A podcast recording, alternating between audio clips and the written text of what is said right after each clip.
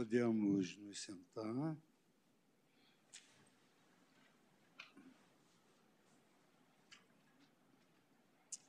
Muito boa tarde a todas. Ministra vice-presidente Rosa Weber, ministra decana, ministra Carmen Lúcia, ministro decano, ministro Gilmar Mendes, ministro Ricardo Lewandowski, eh, ministro Dias Toffoli, ministro é, Roberto, Luiz Roberto Barroso, aqui no nosso, na nossa tela, ministro Dias Toffoli, ministro Luiz Edson Fachin, ministro Alexandre Moraes, ministro Nunes Marques, ministro André Mendonça. Nós vamos dar início à abertura da 19ª sessão ordinária do plenário do Supremo Tribunal Federal, saudando também o doutor Paulo Gonet Branco, aqui nosso vice-procurador-geral eleitoral, que representa aqui o procurador-geral da República. Então, vamos dar início com a leitura da ata da sessão anterior. A secretária ata pode da... ler. 18ª Sessão Ordinária do Plenário do Supremo Tribunal Federal, realizada em 15 de junho de 2022. Presidência do senhor ministro Luiz Fux, presentes à sessão os senhores ministros Gilmar Mendes, Ricardo Lewandowski, Carmen Lúcia Dias Toffoli, Rosa Weber, Roberto Barroso, Edson Fachin, Alexandre de Moraes e Nunes Marques. Ausente, justificadamente, o senhor ministro André Mendonça. Procurador-Geral da República, doutor Antônio Augusto Brandão de Aras. Abriu-se a sessão às 14 horas e 45 minutos, sendo lida e aprovada a ata da sessão anterior. Não havendo nenhuma observação, eu considero aprovada a ata. Senhores, antes de dar início ao julgamento desta quarta-feira, dia 22 de junho de 2022, eu rememoraria, para regozijo de toda a Corte, uma data que não poderia passar de forma alguma em branco. No dia 20 de junho há exatos 20 anos, tomava posse como integrante do Supremo Tribunal Federal o nosso decano, ministro Gilmar Mendes. Então, seguindo a, o ritual da nossa instituição, a seriedade dos nossos trabalhos e sempre é, destacando o trabalho dos senhores ministros, eu gostaria que, em nome da Corte, o ministro Dias fizesse uso da palavra para saudar Vossa Excelência em nome de todos nós.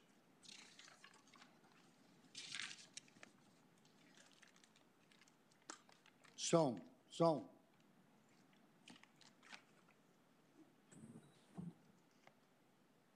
Boa tarde. Boa tarde, senhor presidente, uma boa tarde às senhoras ministras, Carmen Lúcia e Rosa Weber, senhores ministros, que cumprimento de imediato na pessoa do ministro Gilmar Mendes.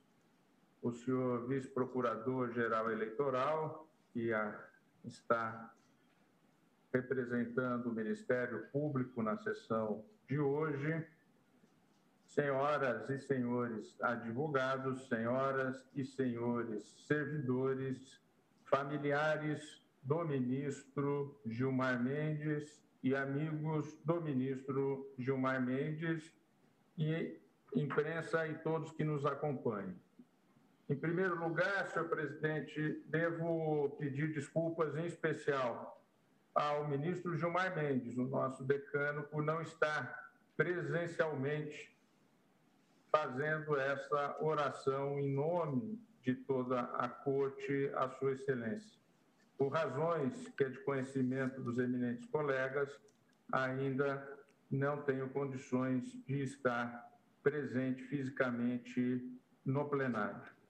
Pois bem, senhor presidente, em primeiro lugar, gostaria de agradecê-lo por esse, esse, essa possibilidade é, de ir mantendo uma tradição que é sempre importante no mundo e nas nossas instituições de poder fazer essa homenagem ao ministro Gilmar Mendes. E também, desde logo, além da ausência pessoal, presencial, me escusar, porque, evidentemente, a minha fala não estará à altura de todo o merecimento que o ministro Gilmar Mendes tem de todos nós.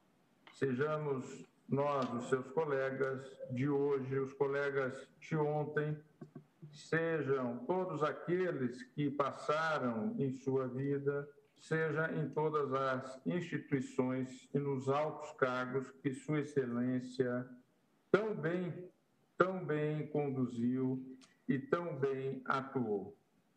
E é exatamente isso. No último dia 20, como Vossa Excelência acaba de dizer, o ministro Gilmar Mendes completou duas décadas 20 anos de juiz constitucional.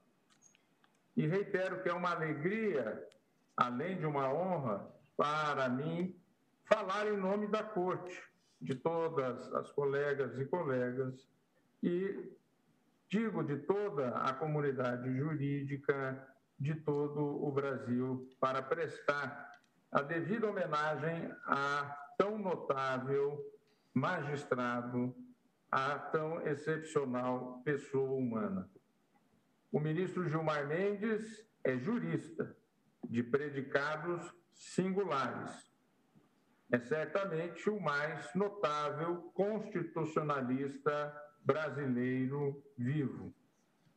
É também a grande mente por trás da dimensão e da relevância assumidas pela jurisdição constitucional, em especial após a Constituição de 1988, da qual todos nós somos guardiões. Sob a influência determinante de suas teses, ainda de antes de ser magistrado, o tribunal transitou do papel de última instância recursal, produtora de julgamentos individuais, para o de uma Corte Constitucional defensora dos direitos fundamentais. E uma Corte que decide questões sociais e institucionais de alta relevância e de impacto em toda a sociedade. O homenageado é ainda um humanista, um agente da concretização dos direitos humanos e fundamentais escritos na Constituição de 1988. E digo concretização porque, para além daquilo que está no papel, no pacto fundante de nossa nação, que é a Constituição de 1988, e 88, são as ações humanas que fazem com que esses direitos se realizem. Por isso, estamos celebrando hoje não somente a brilhante trajetória do ministro Gilmar Mendes nestes 20 anos, mas tudo o que ele significa para o Supremo Tribunal Federal, para o Poder Judiciário Nacional e também para toda a sociedade brasileira. E com repercussões que sabemos também mundo afora. Gilmar Mendes nasceu em Diamantino, sua querida cidade, no estado do Mato Grosso, mas foi em Brasília, aqui na capital federal, a terra que escolheu para trilhar o que se revelaria em uma brilhante jornada e uma das carreiras nacionais mais importantes de nossa história. Sua luminosa caminhada iniciou com a graduação em Direito na Universidade de Brasília. Na UNB, também obteve o título de mestre sob a orientação do eminente e notável ministro José Carlos Moreira Alves. Obteve ainda um segundo mestrado e um doutorado com o predicado magna cum laude pela Universidade de Münster, na Alemanha. Como produto dessas qualificações, Sua Excelência produziu textos seminais para o que viria a ser as modernas e contemporâneas doutrina e jurisprudência do controle de constitucionalidade no Brasil. Sem Sua Excelência e a história de sua vida, mesmo antes de ser ministro desta corte, nós não teríamos uma série de instrumentos que hoje utilizamos no dia a dia, que parecem instrumentos do cotidiano, como se fosse desde sempre, mas sabemos que não. Este trabalho que nós hoje podemos fazer tem, não tenho dúvida nenhuma, uma origem na mente brilhante de Gilmar Mendes. Destaco a sua tese de doutorado, o controle abstrato de normas perante a Corte Constitucional Alemã e perante o Supremo Tribunal Federal. Trata-se de obra magnânima de direito comparado. Com base nesses estudos, ainda no final da década de 80 do século passado, e depois, no início do século XXI, Gilmar Mendes sustentava teses visionárias em prol do fortalecimento da jurisdição constitucional e do seu papel na tutela dos direitos fundamentais produziu uma extensa lista de obras basilares para o estudo do direito constitucional. Duas de suas obras já foram contempladas na categoria Direito pelo mais tradicional prêmio literário do Brasil, o famoso Prêmio Jabuti. O seu clássico Curso de Direito Constitucional Obra escrita juntamente com o procurador e professor Paulo Gustavo Gonet Branco, e o livro Comentários à Constituição do Brasil se destacam entre tantas e tantas e inúmeras que são impossíveis de descrever num discurso que tem o seu limite Gilmar Mendes segue exercendo ainda intensa e contínua atividade docente e acadêmica, honrando o ensino e, sem dúvida nenhuma, aperfeiçoando a pesquisa jurídica no Brasil.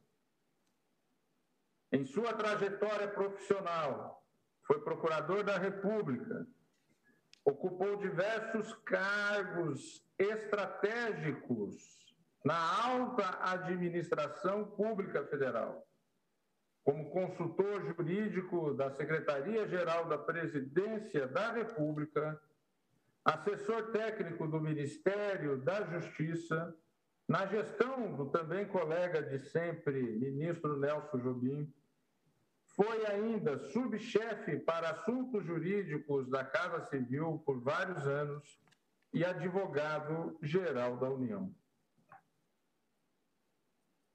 Na administração pública, participou da elaboração de diversas propostas legislativas que resultaram na ampliação dos instrumentos do controle concentrado de constitucionalidade e no desenvolvimento processual de todos esses diversos e novos institutos. Juntamente com o professor Ives Ganda, foi autor do projeto de emenda constitucional 130 de 1992, que originou a emenda constitucional número 3 de 1993, por meio da qual foi instituída a ação declaratória de constitucionalidade. E aqui também repito, não temos o tempo de uma sessão para destacar tantas outras proposições que teve na mente do ministro Gilmar Mendes a sua origem. Assim como não teríamos tempo aqui para falar de sua gestão, que acabo de mencionar rapidamente, como advogado-geral da União ou subchefe para assuntos jurídicos da Presidência da República. A Sua Excelência, sem dúvida nenhuma, traz em todos esses cargos uma história, da qual, inclusive, dou testemunho pessoal, porque por alguns, algumas dessas instituições e alguns desses cargos transitei e em todos eles, até hoje, até hoje, todos que com ele tiveram a alegria, a possibilidade de trabalharem, fazem as maiores e as melhores referências como sendo aquele que mais marcou esses locais em que passou. Participou da elaboração dos anteprojetos que deram origem àquilo que nós fazemos no nosso dia a dia, as leis que disciplinam o controle de constitucionalidade, a lei da ação direta, a ação declaratória, da ação por omissão e da arguição de descumprimento de preceito fundamental. Suas contribuições teóricas, ministro Gilmar, foram determinantes para a ampliação da participação social no processo decisório da Corte com a previsão legal do amicus curiae e das audiências públicas, as quais hoje concretizam o ideal de sociedade aberta dos intérpretes da Constituição. E graças à sua atuação funcional e acadêmica destacada, Gilmar Ferreira Mendes, lá de Diamantino, foi indicado pelo presidente Fernando Henrique Cardoso para o Supremo Tribunal Federal, tendo tomado posse nessa Igreja Corte em 20 de junho de 2002. Nesses 20 anos, o ministro Gilmar Mendes proferiu o total de 195.434 decisões entre colegiadas e monocráticas.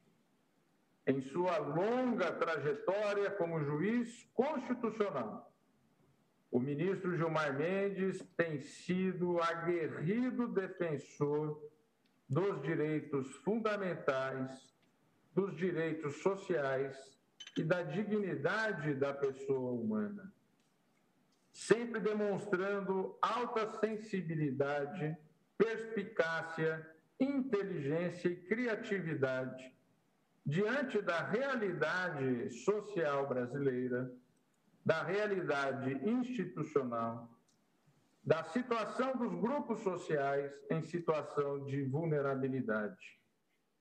São da lavra do eminente ministro Gilmar Mendes decisões paradigmáticas em defesa da dignidade e das garantias processuais de réus e investigados. Dentre tantas, destaco a afirmação de que a falta de estabelecimento penal compatível com a sentença não autoriza a manutenção do condenado em regime prisional mais gravoso. Reconhecimento do direito à indenização por danos morais ao preso submetido a condições degradantes. A fixação de condicionantes à entrada forçada em domicílio sem autorização judicial. A inconstitucionalidade da condução coercitiva para a realização de interrogatório e a possibilidade de conversão da prisão provisória em prisão domiciliar de pais e responsáveis por crianças menores ou por pais de pessoas com deficiência.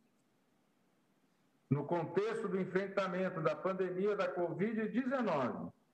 Sua Excelência foi o relator da ADPF 811, em que reconhecida a possibilidade de restrições temporárias de atividades religiosas presenciais durante a pandemia. O homenageado foi ainda o redator do julgamento pela qual essa Suprema Corte determinou a instituição da renda básica de cidadania como meio de combate à pobreza e à extrema pobreza no Brasil.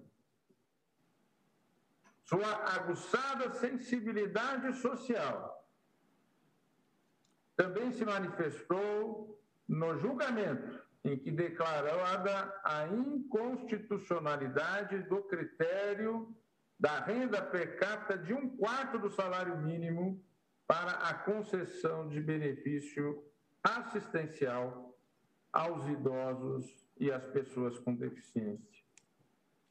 O ministro foi o redator do acórdão e que foi reconhecido o status normativo supralegal dos tratados internacionais de direitos humanos subscritos pelo Brasil, a partir do que assentou a impossibilidade de prisão civil do depositário infiel. Essa decisão contribuiu decisivamente para o reconhecimento da força normativa dos tratados de direitos humanos na ordem jurídica interna. Devemos, em grande medida, ao homenageado a construção de uma jurisprudência robusta, voltada à densificação e à efetividade dos institutos da jurisdição constitucional previstos no nosso pacto fundante atual, a Constituição de 1988, e na sua legislação regulamentar. O ministro Gilmar teve protagonismo na definição dos contornos de atuação do STF no controle de omissões inconstitucionais. É ainda da lavra de Sua Excelência o paradigmático julgamento do mandado de injunção 708, relativo ao direito de greve de servidores públicos, em que foi reconhecida a omissão na regulação desse direito e determinada a aplicação analógica da Lei Geral sobre Direito de Greve. Destaco ainda a elaboração jurisprudencial dos institutos da modulação dos efeitos da decisão, superando aquela ideia vetusta de que qualquer decisão por inconstitucionalidade levaria à anulidade desde o início, o que muitas vezes levava, em razão de efeitos tão complexos, a que a própria corte tivesse uma jurisdição defensiva, mas a solução da modulação e também do efeito vinculante, para também não deixar de falar da interpretação conforme a Constituição, e de todos aqueles requisitos de cabimento da admissão de descumprimento fundamental. Seria tanto o que poderíamos falar que, novamente, me desculpo de não poder estar à altura do merecimento da oração que faz e faz jus o ministro Gilmar Mendes que também se destacou por sua gestão primorosa como presidente do Supremo Tribunal Federal e do Conselho Nacional de Justiça durante o biênio 2008 e 2010, sem falar em suas passagens pelo Tribunal Superior Eleitoral. Pois bem, na qualidade de presidente do STF, sua Excelência assinou o segundo pacto republicano, pelo qual os poderes da República se comprometeram a, pro, a promover um sistema de justiça mais acessível, ágil e efetivo. para além de permitir as legislações de transparência, de combate à corrupção, todas elas estudadas e previstas nesse pacto republicano. Um dos principais resultados também foi o fortalecimento da Defensoria Pública e da defesa dos mais despossuídos que não têm condições de acessar a justiça, mas que trabalhou incansavelmente para dar esse acesso. O ministro Gilmar Mendes, dando concretude ao postulado que justifica a existência da justiça, que é o postulado do acesso universal ao Poder Judiciário. Ainda em sua gestão, diversos expedientes de racionalização da prestação jurisdicional foram adotados, a exemplo de medidas para tornar efetivos os institutos da repercussão geral e também da súmula vinculante. Hoje, todos nós e a sociedade como um todo colhemos os frutos desse impulso iniciado pelo ministro Gilmar Mendes, evidenciados pela redução significativa do acervo do tribunal.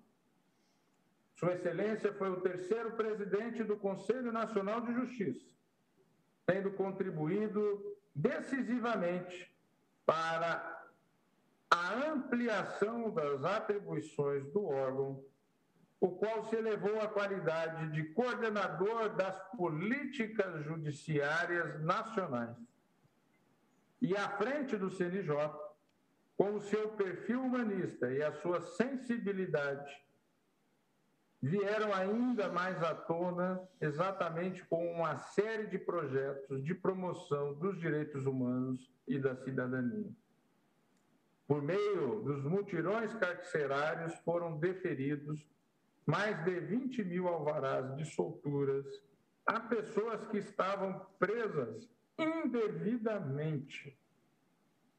Em sua gestão foi firmado o projeto Começar de Novo, que destina vagas de trabalho em entidades públicas e privadas a egressos do sistema penitenciário. E aqui também posso dar um depoimento pessoal.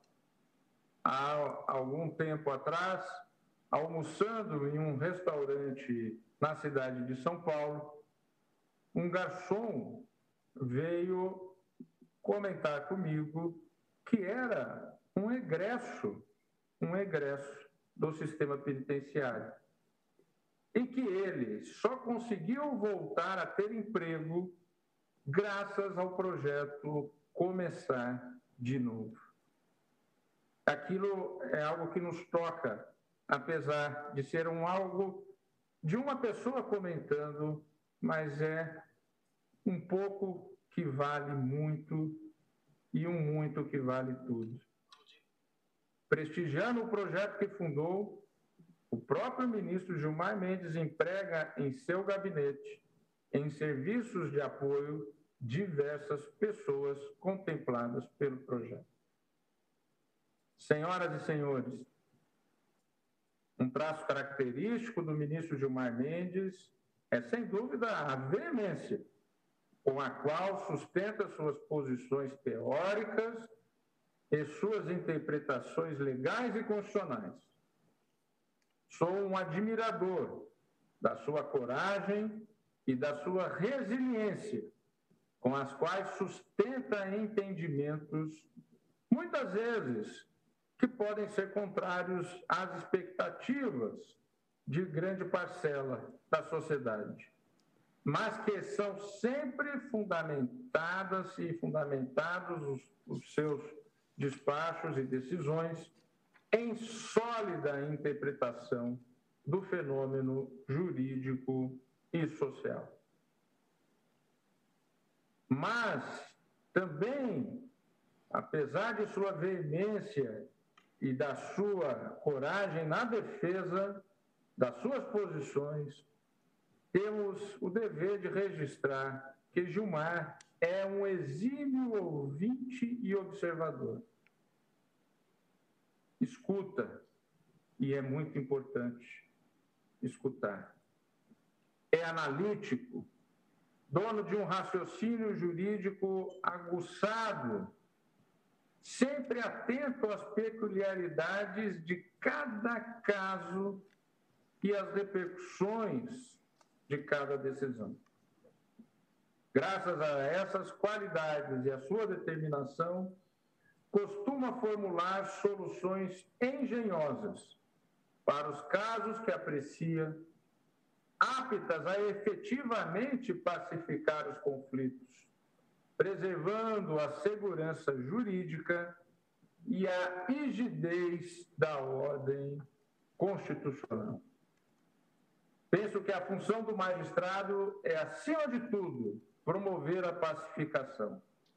E o ministro Gilmar Mendes cumpre muito bem esse papel. Com a aposentadoria do ministro Marco Aurélio, em junho de 2021, o ministro Gilmar Mendes passou a ser o decano do Supremo Tribunal Federal figura que sabemos nós tem uma importância institucional de promoção de diálogo e de harmonia. Ministro Gilmar Mendes, é uma honra ter Vossa Excelência como referência de ministro mais experiente da Corte, nosso decano, a nos iluminar nessa árdua e desafiante missão de prestar uma jurisdição constitucional efetiva e adequada. Senhoras e senhores, como podemos verificar, o homenageado é magistrado, incansável e apaixonado pelo ofício da jurisdição constitucional, ao qual se dedica de corpo e alma em qualquer segundo de sua vida. Seja da sua tribuna, seja lecionando em sala de aula, seja orientando novos pesquisadores e formando os novos juristas, o ministro Gilmar Mendes segue formando gerações de cidadãos e de operadores do direito na arte de zelar pela Constituição e pelos direitos fundamentais. Sob a influência e inspiração do homenageado, inúmeros alunos e ex-alunos seus assumiram cargos prestigiosos e em seus ofícios têm levado adiante as lições aprendidas com esse professor que digo professor de todos nós, que é o ministro Gilmar Mendes. Por onde passa, e também aqui entre nós, Gilmar segue, sim, sendo um professor e mestre, a nos guiar pelos fascinantes e muitas vezes difíceis e tortuosos caminhos rumos à concretização na realidade social dos comandos da Constituição de 1988.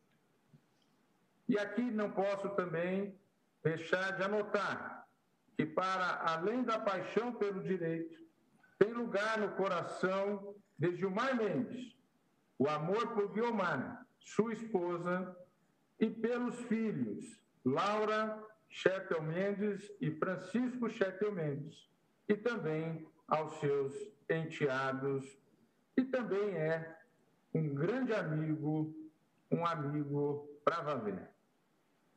O direito está tão intensamente cravado no seio dessa família que todos ali, em alguma medida, a ele se dedicam. Guiomar é renomada advogada brasileira, Laura e Francisco também se destacam como notáveis estudiosos e profissionais da área. O direito, sobretudo o direito constitucional, é lar para Gilmar Mendes. É edifício que ele próprio tem ajudado a construir e a zelar. Como aquele que consegue edificar uma catedral e nela também oficiar a sua missão. Com carinho, dedicação de quem zela por sua própria casa, ministro Gilmar Mendes zela pela Constituição e pela jurisdição constitucional. Ministro Gilmar Mendes, querido amigo, registro também, em nome pessoal, a minha admiração e também minha enorme gratidão à Vossa Excelência. Em todos os meus quase 13 anos de Supremo Tribunal Federal, tendo a honra de ombrear ao lado de Vossa Excelência, seja no plenário, seja no passado em turma, pude contar sempre com a sua orientação, com a sua escuta atenta e a sua abertura ao diálogo. Tenho certeza de que Vossa Excelência honra e orgulha o Supremo Tribunal Federal, a todos nós, seus colegas de hoje e de ontem e de sempre, e o Poder Judiciário, mas principalmente a democracia brasileira e esse país que tanto Vossa Excelência ama. A minha palavra é obrigado, ministro Gilmar Mendes, sucesso sempre, gratidão. Deus abençoe.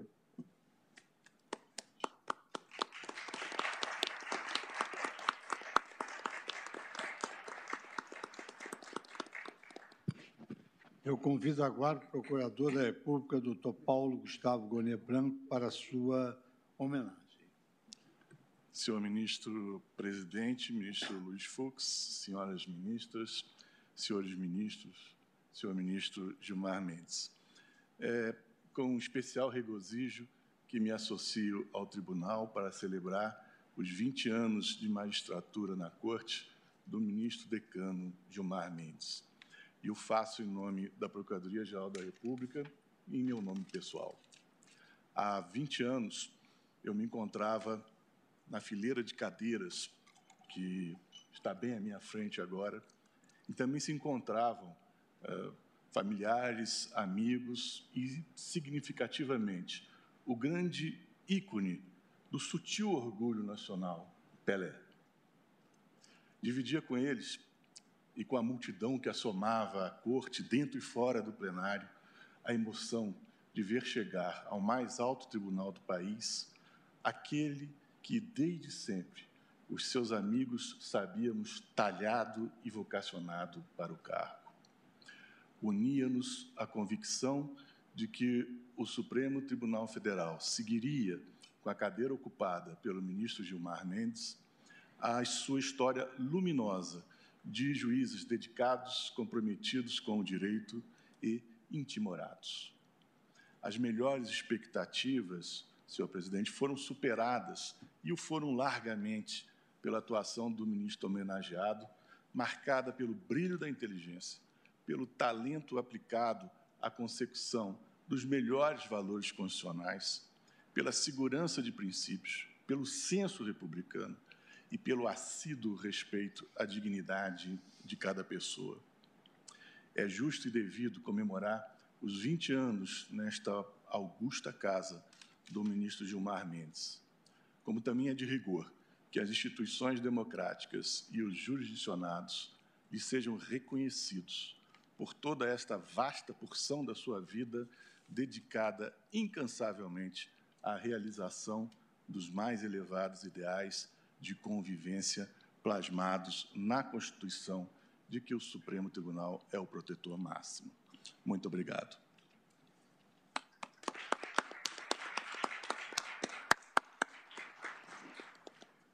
Senhoras ministras, senhores ministros, a título de comemoração das duas décadas do ministro Gilmar Mendes em nossa Corte, a presidência solicitou à equipe da TV Justiça que produzisse um documentário que estreia nesse próximo domingo, às 22 horas, e terá reprise ao longo da semana seguinte. E agora vamos assistir apenas a um trecho dessa homenagem. Uma carreira marcada pela formação intelectual sólida e pelo diálogo institucional de quem passou por diversos cargos públicos. O ministro Gilmar Mendes é um, uma pessoa, diria eu, polivalente e, como disse, um formador de opinião. Gilmar Mendes está na história do Supremo Tribunal Federal e da justiça brasileira como um dos seus maiores nomes. Participou, diria, de todos os julgamentos importantes nas últimas duas décadas, é, nesses 20 anos, ou seja, ele participou de tudo que o Supremo Tribunal Federal construiu em termos de proteção aos direitos fundamentais. Tem eh, na presença, na figura do Gilmar, alguém que funciona como um agente estabilizador da nossa República. É uma pessoa realmente que tem a habilidade de ouvir, de se fazer ouvir e de procurar soluções para os problemas.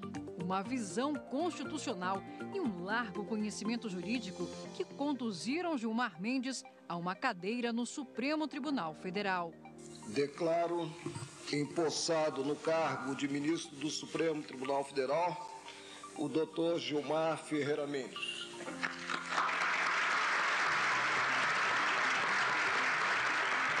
Diamantino a Brasília, a trajetória do decano da mais alta corte do país é retratada em um documentário produzido pela TV Justiça, que mostra, através dos depoimentos de quem testemunhou cada fase, os 20 anos do ministro Gilmar Mendes no Supremo Tribunal Federal. Os principais julgamentos, as contribuições de teses jurídicas, as produções acadêmicas, a atuação ao longo de duas décadas do ministro Gilmar Mendes em defesa da ordem constitucional. Tudo isso em exibição na TV Justiça, no documentário Gilmar Mendes, 20 anos no STF, com estreia no domingo e com reprises durante toda a semana.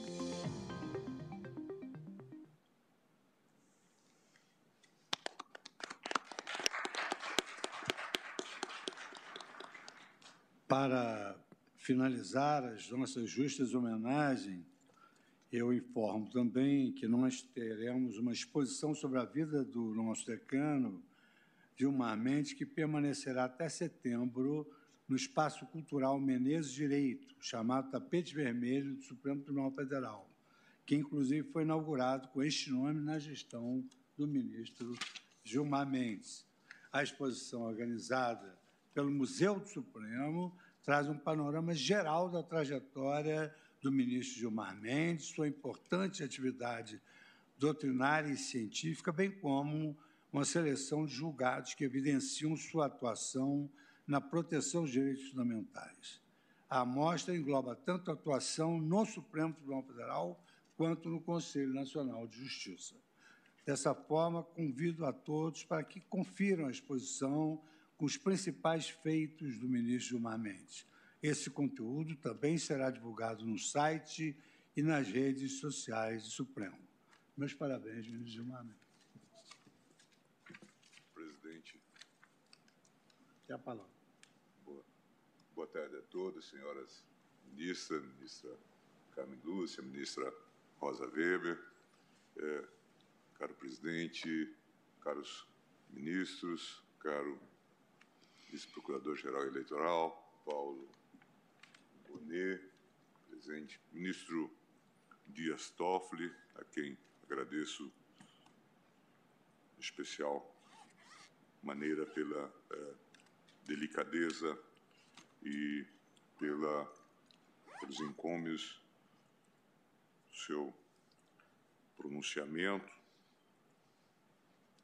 Presidente, gostaria também de agradecer eh, essa cuidadosa homenagem preparada pelo Museu do Supremo Tribunal Federal e pela TV Justiça. Penhoradamente agradeço as palavras utilizadas por Vossas Excelências em razão dos 20 anos de exercício de minha magistratura constitucional. Efemérides como esta suscitam certa angústia nos homenageados, porquanto evidenciam o outono nos, dos tempos Quanto a mim, procuro cultivar o lado positivo. A outra alternativa, como sabemos, é não estar vivo. E eu também devo registrar, é, a guisa até de improviso, presidente, que estou muito mais acostumado, acho que pelo meu feitio, é, a ser criticado do que ser elogiado. Então, é, isto faz com que, às vezes, eu receba a homenagem com um certo estranhamento. Celebro por isso a vida, o convívio com Vossas Excelências. Celebro, sobretudo, ter a oportunidade ímpar de ser membro do Supremo Tribunal Federal, em um dos mais produtivos e desafiadores períodos de sua existência. Uma honra sem tamanho. Sei também que as falas proferidas por homenageados tendem a levar os ouvintes ao enfado. De antemão, tranquilizo meus pares.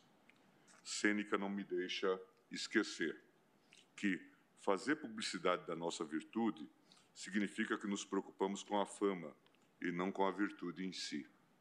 Estou imbuído de um propósito estoico, portanto, e de mim nada ou pouco mencionarei. O protagonista de minha fala é o Supremo Tribunal Federal. O Supremo Tribunal Federal que enfrenta um desafio dos mais inusitados na quadra que atravessamos. O desafio de precisar enfrentar a irracionalidade, o desafio de ter muitas vezes que lutar pelo óbvio. Se é assim, comecemos por uma premissa absolutamente fundamental.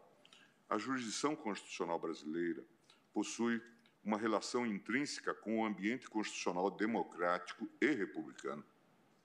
A democracia e a república foram os dois vetores que orientaram o desenvolvimento da jurisdição constitucional no Brasil.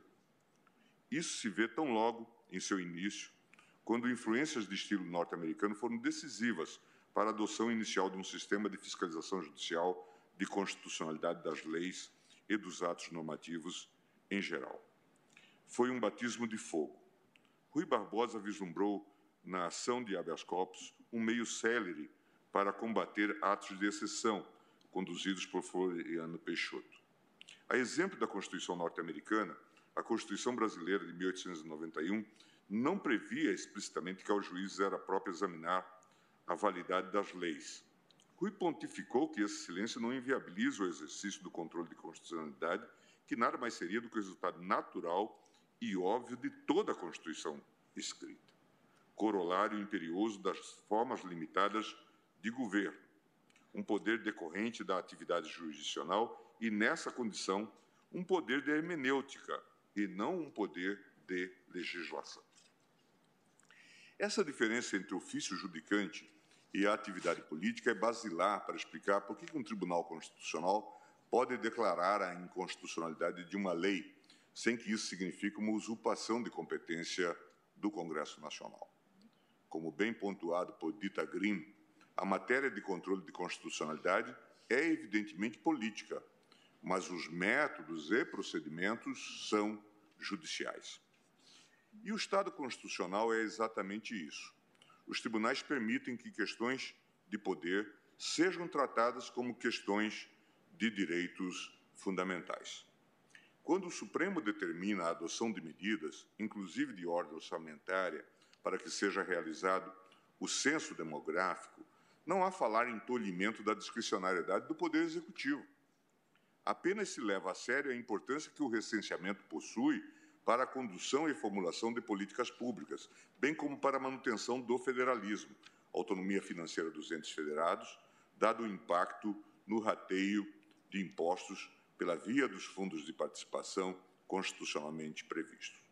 Quando este tribunal, presidente, declara que a Constituição confere também aos estados e municípios a competência de adotar providências para o combate à pandemia de Covid-19. E eu considero essa uma decisão exemplar desta Corte, um conjunto de decisões é, exemplar desta Corte. Não se mostra possível ver nisso uma subtração de parcela do poder da União. O direito à vida e à saúde não tem um proprietário, sendo antes dever do poder público como um todo. Com o benefício da distância histórica, nesses 20 anos de magistratura constitucional, tenho observado um uso cada vez mais corriqueiro e um lugar comum. Descrever tais atuações do Supremo Tribunal Federal sob o rótulo de um ativismo judicial. E, normalmente, quando se usa essa expressão, nós estamos é, cansados de ver, não se está fazendo um elogio, não é, presidente? Se está fazendo uma crítica. O que, se, o que essa postura intelectual, a meu ver, indolente, não consegue captar é que o conhecimento de temas de fundo político não é fruto de um capricho do Supremo Tribunal Federal, mas dos termos da própria Constituição de 88, que permite que praticamente todas as controvérsias constitucionais relevantes possam ser submetidas ao Supremo Tribunal Federal como questões de direito, repito. Recentemente eu lembrava, presidente, em São Paulo, do célebre caso, aqui decidido em 1971, sobre a censura prévia a livros, jornais e periódicos. O decreto 1071 de 1970, decreto-lei, que estabelecia a censura prévia a livros, jornais e periódicos, por força inclusive do AI-5, no governo do presidente Médici. O MDB, então, levou ao procurador-geral uma arguição de inconstitucionalidade, pedindo que trouxesse ao Supremo Tribunal Federal essa reivindicação.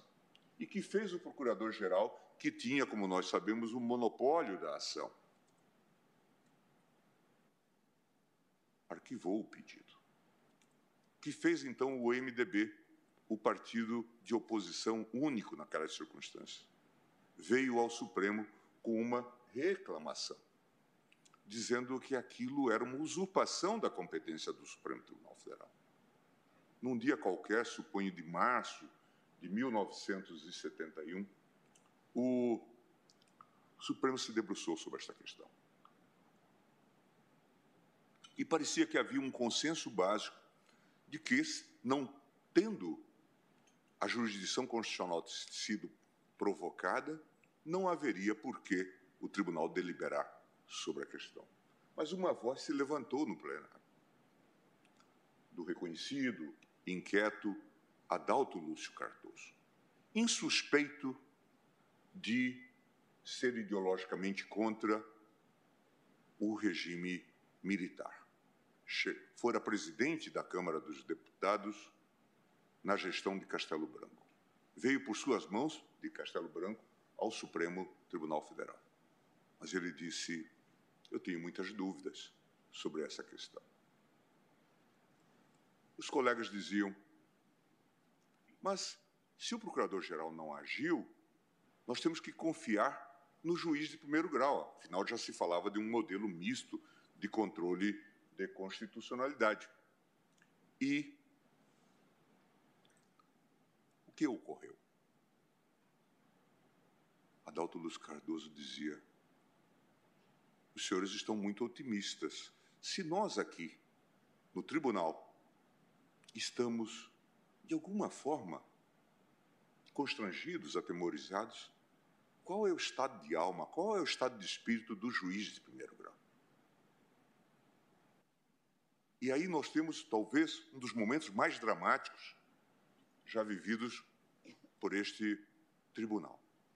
Adalto Lúcio Cardoso vai manifestando a sua verve, a sua irritação e sinaliza para os colegas que aquela talvez fosse a sua última sessão no tribunal.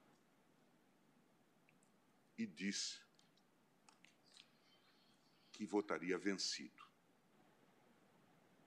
que entendia que o procurador-geral tinha que ter submetido o pleito, talvez como uma ação declaratória de constitucionalidade, é uma antecipação dessa visão ao Supremo Tribunal Federal.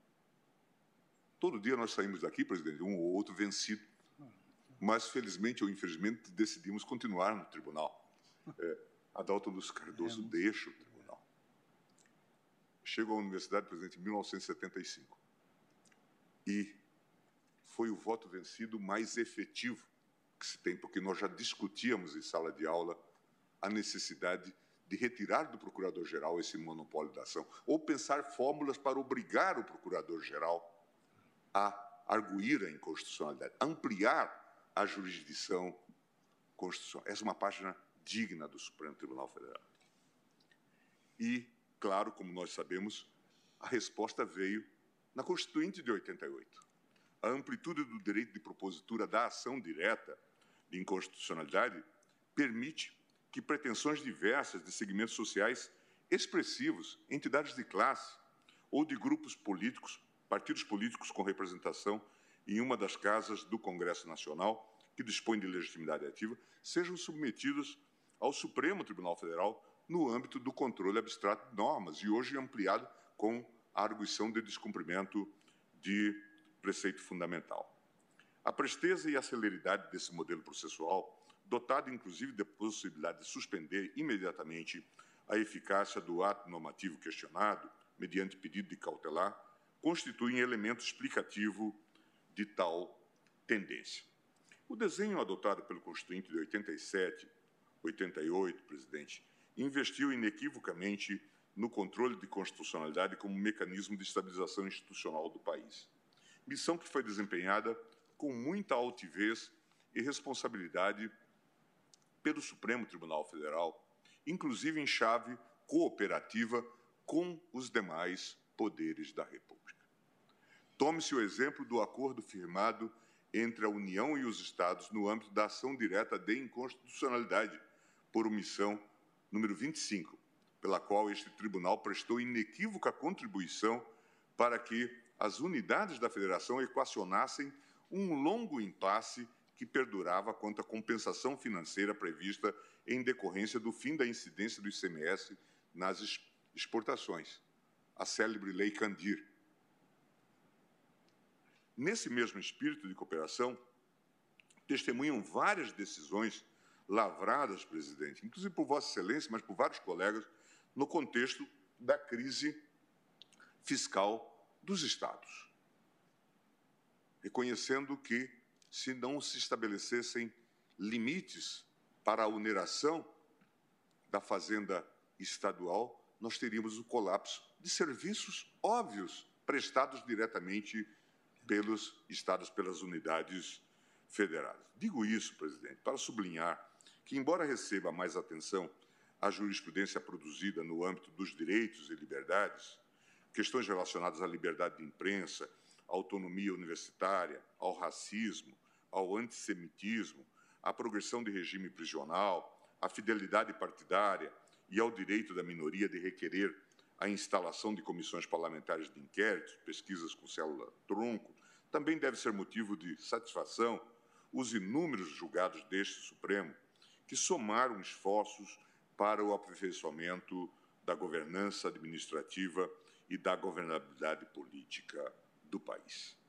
Tenho absoluta convicção de que nos próximos anos a pauta de julgamentos do Supremo Tribunal Federal continuará concentrada em temas relevantes. Um mundo cada vez mais diverso e plural demandará da jurisdição constitucional a reafirmação da normatividade de direitos fundamentais frente a maiorias eventuais. Não é difícil também vaticinar, presidente, que o tribunal será instado a se manifestar sobre o impacto da tecnologia da informação em face dos direitos fundamentais, à privacidade e ao livre desenvolvimento da personalidade, especificamente no que diz respeito ao tratamento de dados pessoais pelo Estado brasileiro. A questão ambiental, magnificamente tratada aqui em votos históricos da nossa eminente colega e relatora, ministra Carmen Lúcia, essa questão fundamental, inevitavelmente, a questão ambiental, inevitavelmente continuará nos visitando, considerada a crescente exigência internacional por desenvolvimento sustentável, um desenvolvimento comprometido com as gerações futuras. Nosso colega e amigo professor Canutilho fala de um Estado de direito de perfil ambiental. Não por último, a preservação da estabilidade democrática e das instituições políticas brasileiras, do seu aperfeiçoamento, bem como a manutenção de um bom ambiente de negócios habitarão as ordens do dia. Quem acompanha a rotina do Supremo Tribunal Federal sabe da preocupação que nós temos manifestado com o crescimento econômico, com a necessidade de crescimento econômico, com a necessidade de um crescimento inclusivo. E por isso temos discutido uma série de medidas ou reformas ou chancelado fórmulas que levam ao desenvolvimento. Um país com as assimetrias que nós conhecemos, essas assimetrias individuais, as assimetrias regionais, precisa ter um desenvolvimento equilibrado, mas também célere, porque é um instrumento de se fazer a necessária inclusão que traz paz social. Nem poderia ser diferente. Questões afetas a direitos fundamentais e ao bom funcionamento dos poderes compõem o leitmotiv de todo e qualquer tribunal que se ocupa principalmente da guarda da Constituição. Faço votos para que o Brasil continue nessa trilha proposta por Rui Barbosa na década de 1890. E que aos ministros do Supremo Tribunal Federal não falte a coragem e determinação necessárias para assentar o óbvio que nós temos reiterado cotidianamente. No Estado constitucional não existe soberano. O soberano é a Constituição. Gostaria de encerrar, presidente, fazendo um agradecimento a todos os colegas aqui presentes, é, com quem nós mantemos proveitosos diálogos e temos um contínuo aprendizado. E também com os colegas que tive a honra de conviver desde 2002, muitos já não estão no tribunal e alguns já se foram. Gostaria também, finalizando, presidente, de agradecer a minha mulher, que é um ponto forte de apoio, e aos meus dois filhos, Laura e Francisco, com quem também eh, hoje talvez mais aprendo do que ensino, eh, e com quem dialogo constantemente. Presidente, como eu disse no início da minha fala, eu estou, por conta talvez até é, do tipo de perfil psicológico, do physique de role, muito mais é, adaptado à posição de quem deve e é criticado do que quem é elogiado. Por isso eu peço desculpa pela minha falta de jeito, mas eu gostaria de dizer que essas homenagens são marcas indeléveis na minha mente e no meu coração. Muito obrigado.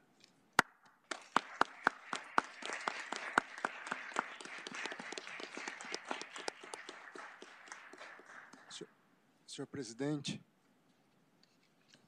eu sei que já encerrado o, o, momento de cerimônia em homenagem ao ministro Gilmar Mendes pelos 20 anos, e a minha intervenção, embora não diga respeito diretamente a essa data e a esses 20 anos, eu não posso deixar, até porque, como ex-advogado-geral, hoje colega, o decano e o mais novo ministro do Supremo Tribunal Federal, mas também como advogado da União, que tomou posse lá em fevereiro de 2000, tendo como chefe da instituição o ministro Gilmar Mendes, me permita dizer que Vossa Excelência merece sim as homenagens, as mais devidas homenagens, e não se acanhe por elas.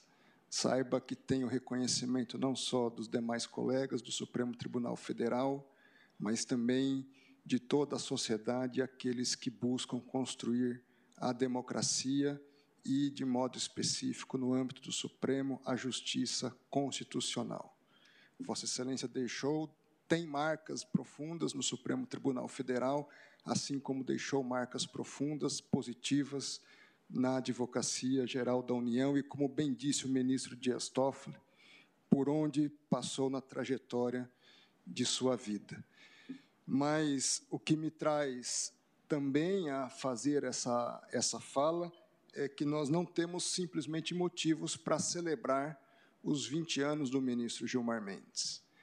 O presidente do Supremo Tribunal Federal, ministro Luiz Fux, completou na data de ontem 40 anos de magistratura. No dia 21 de junho de 1982, Sua Excelência ingressava na magistratura brasileira como juiz de direito no estado do Rio de Janeiro. E eu me recordo de algumas conversas que tive já com Vossa Excelência, a importância da família e, de modo especial, do vosso pai, que foi marcante na mudança da trajetória de uma carreira privada para a carreira pública. O senhor Mendel Wolf Fuchs, que, muito grato ao país, à nação brasileira, pelo que havia feito, a ele, a sua esposa e aos seus filhos, via como um orgulho inestimável seu filho ingressar na carreira pública. E o fez inicialmente como promotor de justiça, no estado do Rio de Janeiro, e, na sequência, como magistrado, onde percorreu todos os postos da magistratura nacional. Foi juiz de direito, foi desembargador do Tribunal de Justiça, foi ministro do Superior Tribunal de Justiça, e me recordo no ano de 2005, quando conheci a capital federal, num curso na Advocacia Geral da União, tive a honra de conhecê-lo e presenciar a palestra, uma aula magna de Vossa Excelência. E certamente acompanhando a bela trajetória que Vossa Excelência tem trilhado na magistratura, como um verdadeiro sacerdócio. A minha palavra é de reconhecimento de 20 anos dedicados à magistratura, 20 anos dedicados à justiça e 20 anos 40 anos dedicados à magistratura, 40 anos dedicados à justiça e 40 anos dedicados ao país. Vossa Excelência honra e é um símbolo da magistratura nacional, um exemplo para os novos juízes que vem certamente na história de Vossa Excelência, presidente Fux, um caminho a ser trilhado para alçar os mais altos cargos na magistratura nacional. Meus cumprimentos minhas homenagens, assim como o ministro Gilmar Mendes tem legados importantes para o direito do Brasil e também do exterior, Vossa Excelência também o tem. E certamente um dos marcos na carreira de Vossa Excelência na área acadêmica e profissional é a presidência do grupo de juristas, da comissão de juristas que elaborou o anteprojeto do Código de Processo Civil Brasileiro. Então, muito daquilo que nós, não só no Supremo Tribunal Federal, mas no país todo, tem como ponto de estudo nas discussões perante o judiciário é fruto das ideias, do trabalho, do esforço, não só do senhor, mas também certamente do tempo que foi dedicado é, a esse trabalho que supriu talvez momentos importantes junto à família. Então, sintam-se também homenageados os familiares, sua esposa, seus filhos, e em meu nome, como ministro mais novo, mas certamente como todos os ministros da Suprema Corte, nossas mais sinceras felicitações e reconhecimento pelo trabalho, pela história, pelo caráter e ser humano e também pelo jurista e magistrado que Vossa Excelência é. Meu muito obrigado. Desejo ainda anos de muita saúde, que Deus assim lhe conceda, levando à frente os ideais da justiça e da magistratura no nosso país. Que Deus o abençoe. Muito obrigado.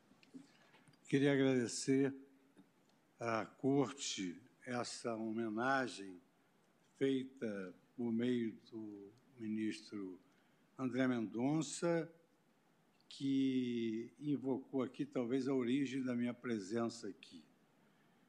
Duas coisas importantes. Primeiro, analisando a vida do meu pai como egresso de perseguição nazista e que não podia realizar seus próprios sonhos, eu procurei realizá-los. Sem nenhum traço de maturidade, tudo que eu procurei fazer de bom na minha vida foi em homenagem ao meu pai.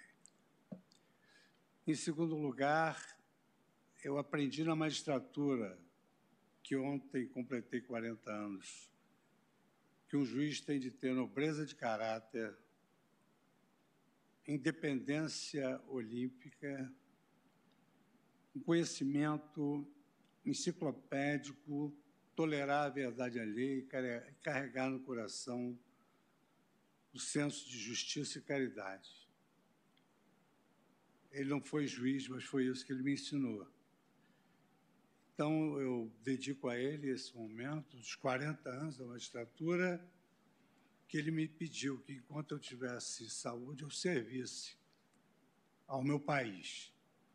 E eu assim é, tenho feito, me emociono com essa lembrança de Vossa Excelência e digo que o prêmio maior está exatamente em ter conquistado, em sendo juiz de carreira, uma cadeira na Suprema Corte, a presidência da Corte, e ter podido conviver com colegas de tamanha envergadura moral, cultural e humana.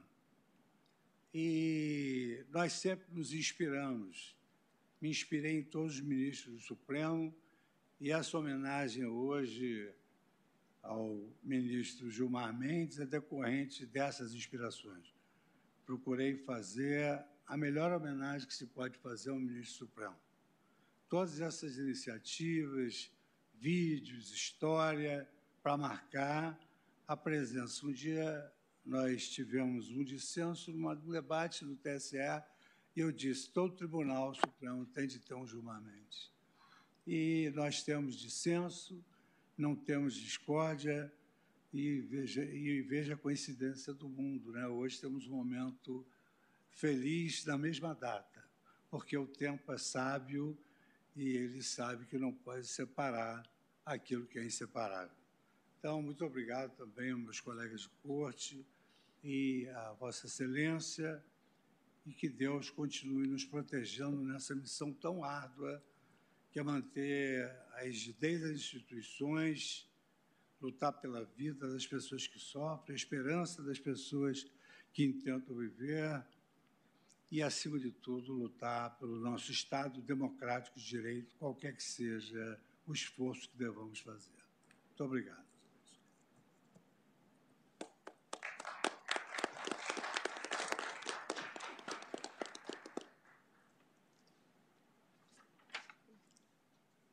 Quem dera vivêssemos só de homenagem. Né? Temos aqui uma ação direta de constitucionalidade com duas sustentações orais. Acho que o mais prudente, depois desse momento de emoção, é nós respirarmos e vamos voltar no segundo tempo para fazer o pregão da ação direta, as sustentações e os votos. Então, eu, eu suspendo a sessão pelo tempo regimental de 30 minutos.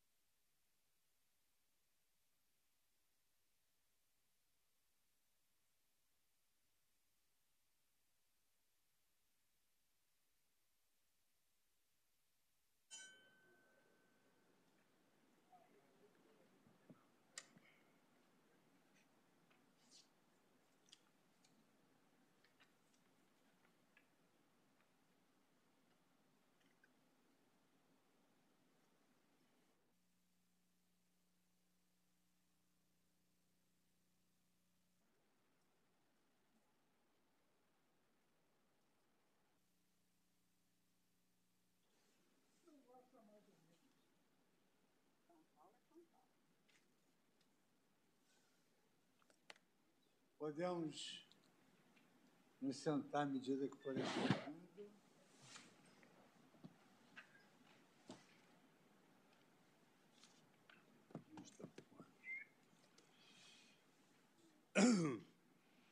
Renovando meus votos, boa tarde. Vamos então apregoar,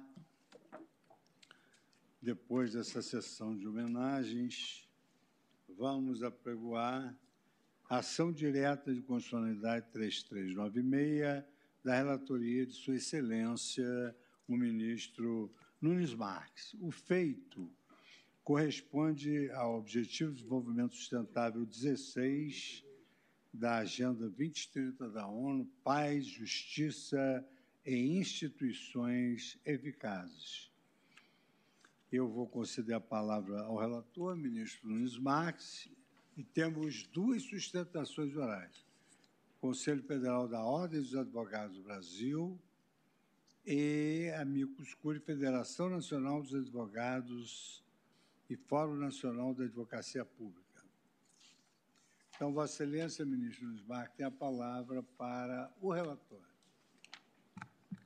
Senhor presidente, senhoras ministras, senhores ministros, senhor vice-procurador-geral eleitoral, senhora secretária da sessão, senhores advogados, meu boa tarde a todos.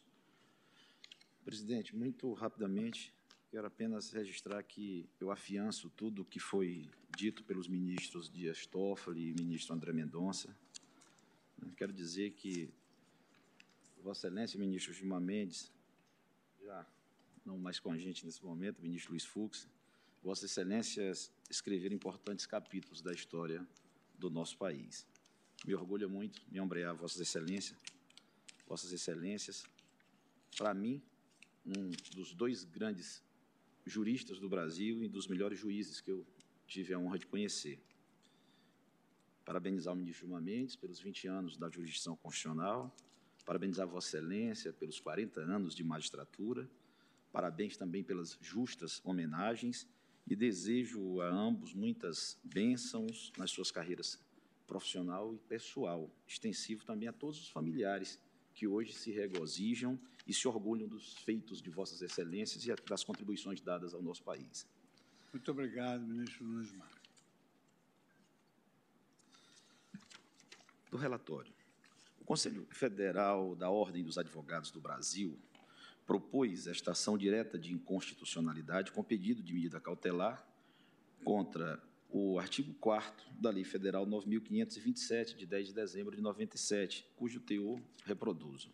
Artigo 4 As disposições constantes do capítulo 5, título 1, da Lei 8.906, de 4 de julho de 1994, não se aplicam à administração pública direta da União, dos Estados, do Distrito Federal e dos municípios, bem como as autarquias, as fundações instituídas pelo poder público, as empresas públicas e as sociedades de economia mista. Busca, em síntese, preservar em favor dos advogados da administração pública direta e indireta, da União, dos Estados, do Distrito Federal e dos municípios, a aplicabilidade das disposições do capítulo 5 do título 1 da Lei 8.906 de 94, Estatuto da Advocacia, mediante a declaração de inconstitucionalidade do artigo acima transcrito. Os artigos 18 a 21 do Estatuto da Advocacia prevêem, em benefício dos profissionais advogados com vínculo de emprego na iniciativa privada, os seguintes direitos: isenção técnica e independência profissional no exercício da advocacia, caput do artigo 18, desobrigação de prestar serviços profissionais de interesse pessoal do empregador fora da relação de emprego, artigo 18, parágrafo único, Salário mínimo da categoria fixada em sentença normativa, desde que não tenha sido ajustado antes em acordo com convenção coletiva, artigo 19. Jornada máxima de trabalho com quatro horas diárias contínuas e 20 semanais, excetuadas as situações em que haja acordo ou convenção coletiva em sentido diverso, ou contrato de emprego com cláusula de dedicação exclusiva, artigo 20. Reembolso de despesas com transporte, hospedagem, alimentação, quando realizada atividade externa, parágrafo 1 do artigo 20 recebimento de horas extraordinárias com adicional de pelo menos 100%, parágrafo 2 do artigo 20, adicional por horas trabalhadas em período noturno de pelo menos 25%, parágrafo 3 do artigo 20, e percepção de honorários de sucumbência nas causas em que o empregador for parte, caput do artigo 21. sustenta o autor que a norma impugnada, ao afastar a eficácia dos referidos dispositivos em relação aos profissionais da advocacia vinculados à administração pública, acabou por discriminar empregados apenas em razão da pessoa do empregador, vindo assim a desrespeitar o princípio da igualdade. Diz ainda ter sido inobservada a cláusula constitucional que obriga empresas públicas e sociedades de economia mista a se sujeitarem ao regime jurídico das empresas privadas, inclusive quanto a direitos e obrigações trabalhistas. Imprimiu-se ao feito o rito do artigo 12 da Lei 9.868 de 99. Em informações, o presidente da República sustenta a impossibilidade de se conhecer da ação, frisa não demonstrada ofensa direta à Carta Magna. Além disso, ressalta não haver o proponente questionado a rigidez do parágrafo 1 do artigo 3 da Lei 8.906 de 94, o qual também prevê a subsunção dos vínculos dos advogados na administração pública direta ou indireta aos respectivos regimes jurídicos. No mérito, manifesta-se pela improcedência do pedido. Congresso Nacional entende necessário da interpretação conforme a Constituição Federal ao dispositivo atacado. Nesse sentido, defende que os efeitos da norma não alcancem os advogados classificados como empregados públicos, contratados por empresas públicas ou sociedades de economia mista atuantes no domínio econômico, sem monopólio, seja na produção ou comercialização de bens, seja na prestação de serviços. O advogado-geral da União manifesta-se pela improcedência do pedido. Subsidiariamente, sustenta a procedência em parte apenas que se confira interpretação conforme a Constituição à norma questionada, excluindo-se de sua incidência as empresas públicas e as sociedades de economia mista que atuem no domínio econômico sem regime de monopólio. O Procurador-Geral da República opina pela procedência parcial do pedido, preconizando seja dada interpretação conforme a Constituição Federal ao dispositivo, de modo a manter fora de sua abrangência as empresas públicas e as sociedades de economia mistas atuantes no domínio econômico, desde que sem regime de monopólio, Resolvidas diversas questões relacionadas à admissão de Amite o processo veio concluso. É o relatório. Muito obrigado, ministro Nunes Marques.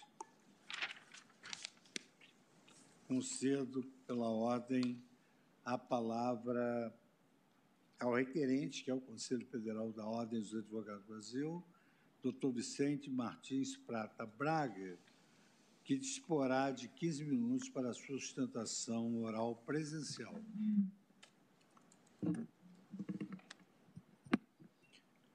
Boa tarde, excelentíssimo senhor ministro Luiz Fux, presidente dessa Igreja Corte, parabéns pelos 40 anos de magistratura. Boa tarde, excelentíssimo senhor ministro relator, Nunes Marques, relator da ADI 3396, hora julgada, excelentíssima senhora ministra Carmenúcia Decana, e também quero registrar as felicitações pelos 20 anos do ministro Gilmar Mendes nessa igreja corte. Todos os elogios é, são dignos do ministro, ele faz jus.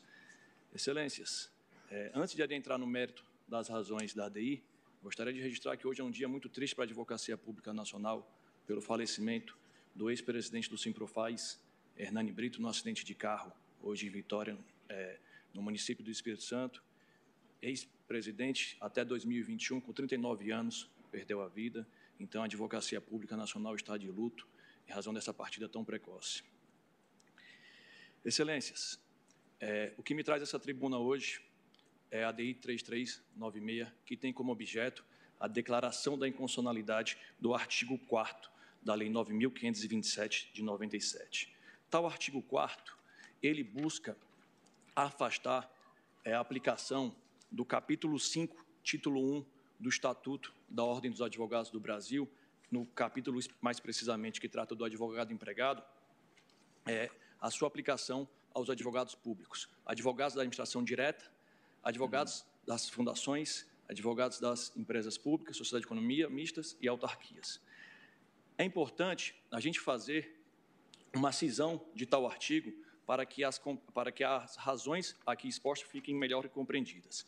Quanto à primeira parte, que diz respeito que não se aplica à administração pública direta da União, dos estados, do Distrito Federal e dos municípios, no que diz respeito ao artigo 21 do Estatuto da Ordem, que assegura ao advogado o direito de perceber os honorários sucumbenciais quando sagra vencedor em uma demanda, é importante trazer a essa Igreja Corte os julgados do Supremo Tribunal Federal no que diz respeito à ADI 6053 do Distrito Federal, 6165 Tocantins, 6178 Rio Grande do Norte, 6181 Alagoas e 6197 de Rondônia.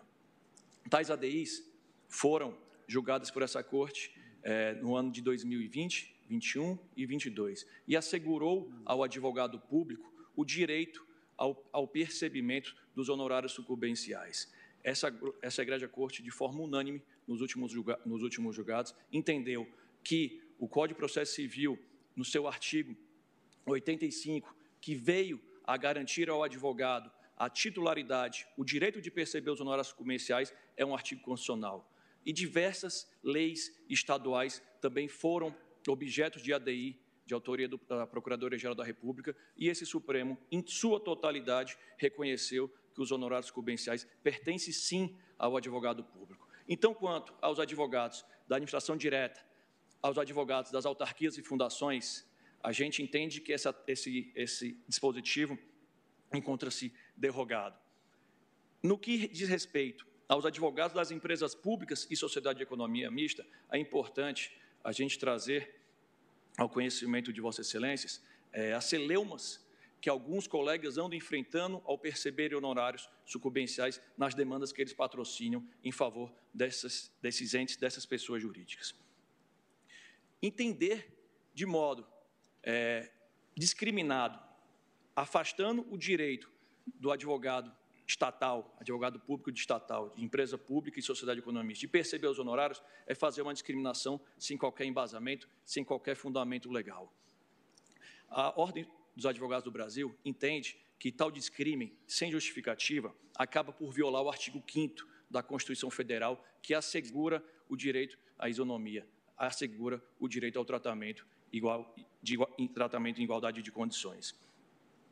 Entendemos que essas empresas públicas e sociedade de economia mista, exercendo atividade empresarial, seja em regime de monopólio ou não, devem conservar em seu quadro jurídico os bons advogados.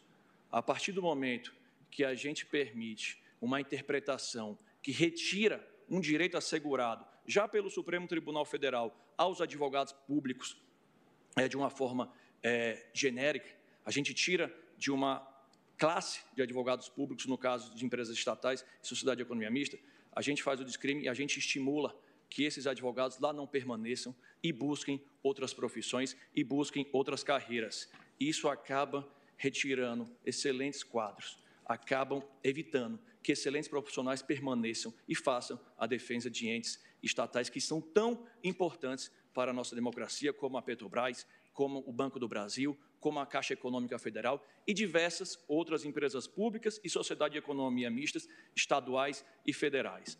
Temos que conservar, excelências, e dar é, é, efetividade ao princípio da eficiência, acreditando que a remuneração por performance é o que deve prevalecer nesse momento. Ao advogado, ao desempenhar o bom trabalho em favor do seu cliente e vir a se sagrar vencedor numa demanda, retirá-lo, retirar dele o direito de perceber os honorários sucumbenciais é desestimulá-lo.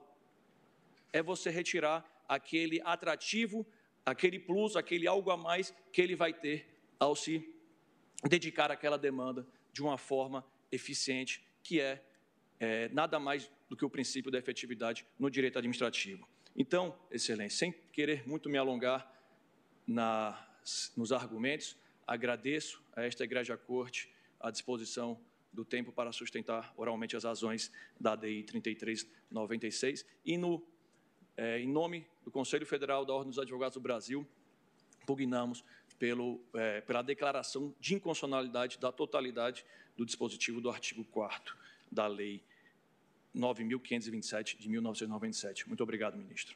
Hum.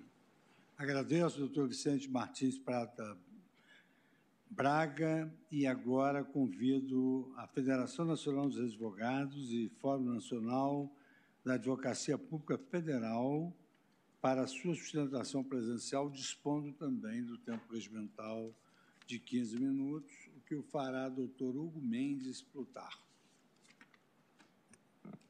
Senhor presidente, muito boa tarde. Aproveito a oportunidade aqui também para parabenizá-lo para os 40 anos de magistratura. É, Vossa Excelência muito nos inspira, juntamente com o ministro Gilmar Mendes, pelos 20 anos de magistratura constitucional. É, excelentíssimas ministras, excelentíssimos ministros, eminente relator Nunes Marques. Quero também me enfileirar aqui ao, ao representante da OAB. A, a advocacia pública ela está verdadeiramente em luto na data de hoje com o falecimento do José Hernani, dileto amigo, ex-presidente do Simprofaz até o, o ano passado, ano 2021. Vem aqui a, o Fórum Nacional da Advocacia Pública e a Federação Nacional dos Advogados é, tratar e se enfileirar aos argumentos trazidos pela Ordem dos Advogados do Brasil no sentido da ululante, da manifesta inconstitucionalidade do artigo 4 da Lei 9527 de 1997. Pois bem, como muito bem trazido pelo eminente eh, relator, são quatro dispositivos do Estatuto da Ordem que essa lei, ora impugnada, ela pretende não fazer valer para a, a, os advogados vinculados à administração pública direta e indireta. Pois bem, primeiro dispositivo, o artigo 18, que peço venha aqui para poder lê-lo, é, traz o seguinte: a relação de emprego na qualidade de advogado não retira a isenção técnica nem reduz a independência profissional inerentes à advocacia.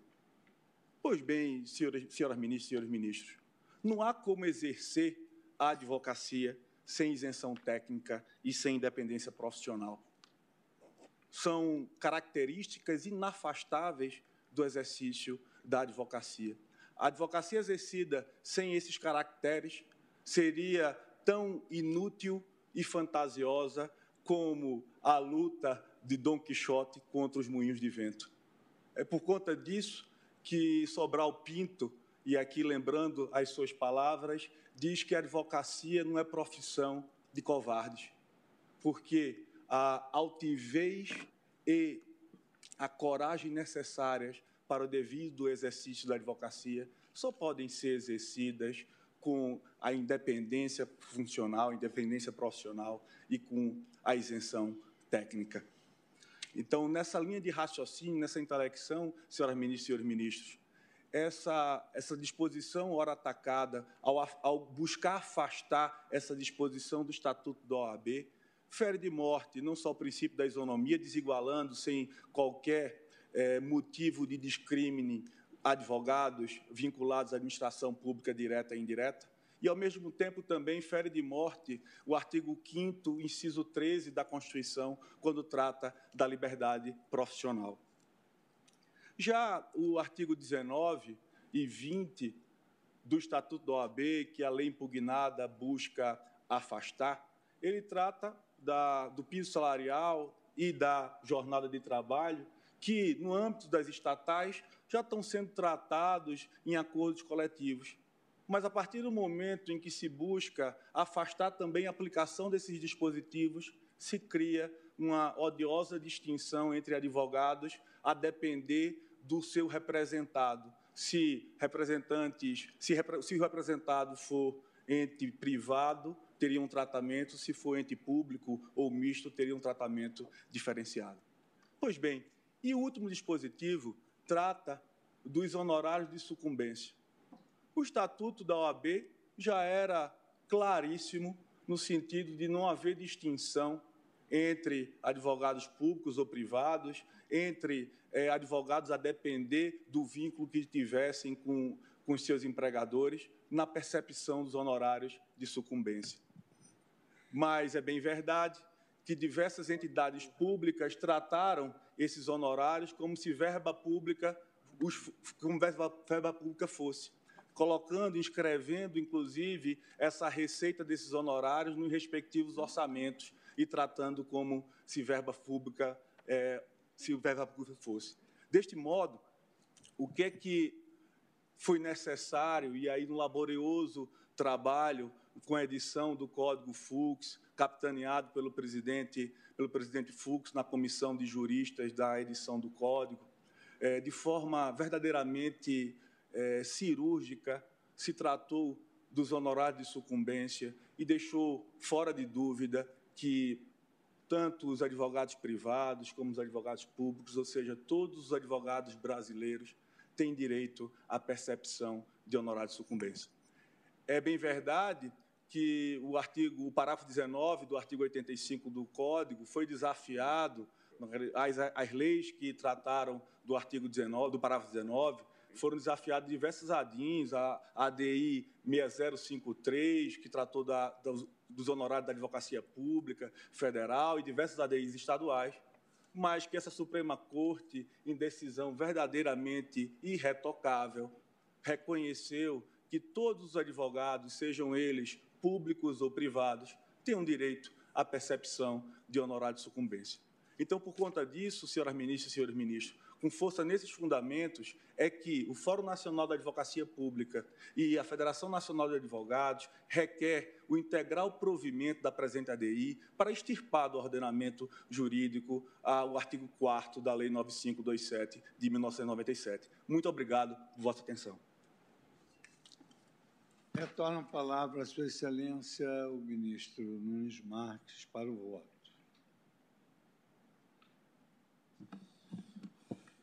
Como já havia dito, trata-se de ação direta de inconstitucionalidade proposta pelo Conselho Federal da Ordem dos Advogados do Brasil, a quem a doutrina e a jurisprudência classifica como um dos legitimados universais para deflagração de processo de controle concentrado. Logo, não tem relevância qualquer discussão acerca da legitimidade para agir ou mesmo de pertinência temática. Embora tenha havido, no meio tempo, entre o ajuizamento da ação e a presente data, algumas alterações legislativas tanto no texto da Constituição como na legislação inferior, tais alterações não são relevantes a ponto de tornarem-se objeto ação, como demonstrarei adiante. Das questões preliminares. A ação deve ser conhecida. Ao contrário do que sustenta a Presidência da República, não se cuida aqui de ofensa reflexa à Constituição Federal. Da forma como a questão foi apresentada na petição inicial, a suposta ofensa ao princípio da igualdade, consagrado no artigo 5º caput da Constituição da República, decorreria da existência de legislações conflitantes a dispensarem tratamento diferenciado para trabalhadores que não devem ser distinguidos entre si. A questão constitucional consistiria, então, em decidir sobre o afastamento da incidência de uma das leis, no caso, a de número 9527 de 97, na qual, encerrado o artigo 4 impugnado, em favor da outra Lei 8.906-94, Estatuto da OAB, na qual incluídas as disposições cuja aplicabilidade se busca preservar, porque a primeira seria inconstitucional. Logo, o conflito não se daria propriamente entre as normas legais, até porque, fosse assim, se resolveria por mera revogação da lei anterior pela posterior, mas sim de uma delas com a Constituição, ao intentar afastar a incidência da outra. Nessa mesma linha especial, quanto aos advogados das empresas públicas e das sociedades de economia mista, a edição de norma aparentemente contrária ao mandamento do parágrafo 1 do artigo 173 da Constituição Federal, na redação original, configuraria ofensa direta à Carta Magna. Nessa tese proposta, não há paradigma de controle fora do texto constitucional. A indicação dos artigos 18 a 21 da Lei 8.906, de 94, demonstra a existência de normas mais benéficas aos advogados empregados, as quais teriam sido inconstitucionalmente derrogadas pelo artigo 4 da Lei 9.527 de 97.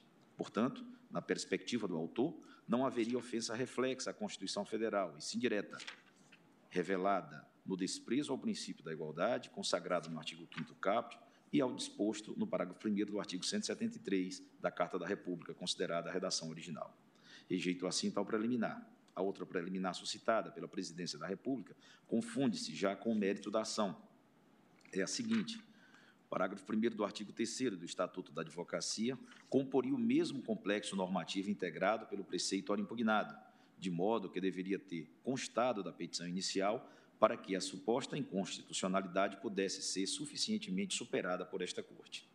Eis o teor do dispositivo em questão, artigo 3 o exercício da atividade de advocacia no território brasileiro e a denominação de advogado são privativos dos, in, dos inscritos na Ordem dos Advogados do Brasil. Parágrafo 1 exercem atividade de advocacia, sujeitando-se ao regime desta lei, além do regime próprio a que se subordinem os integrantes da Advocacia Geral da União, da Procuradoria da Fazenda Nacional, da Defensoria Pública e das Procuradorias e Consultorias Jurídicas dos Estados, do Distrito Federal, dos municípios e das respectivas entidades de administração indireta e fundacional.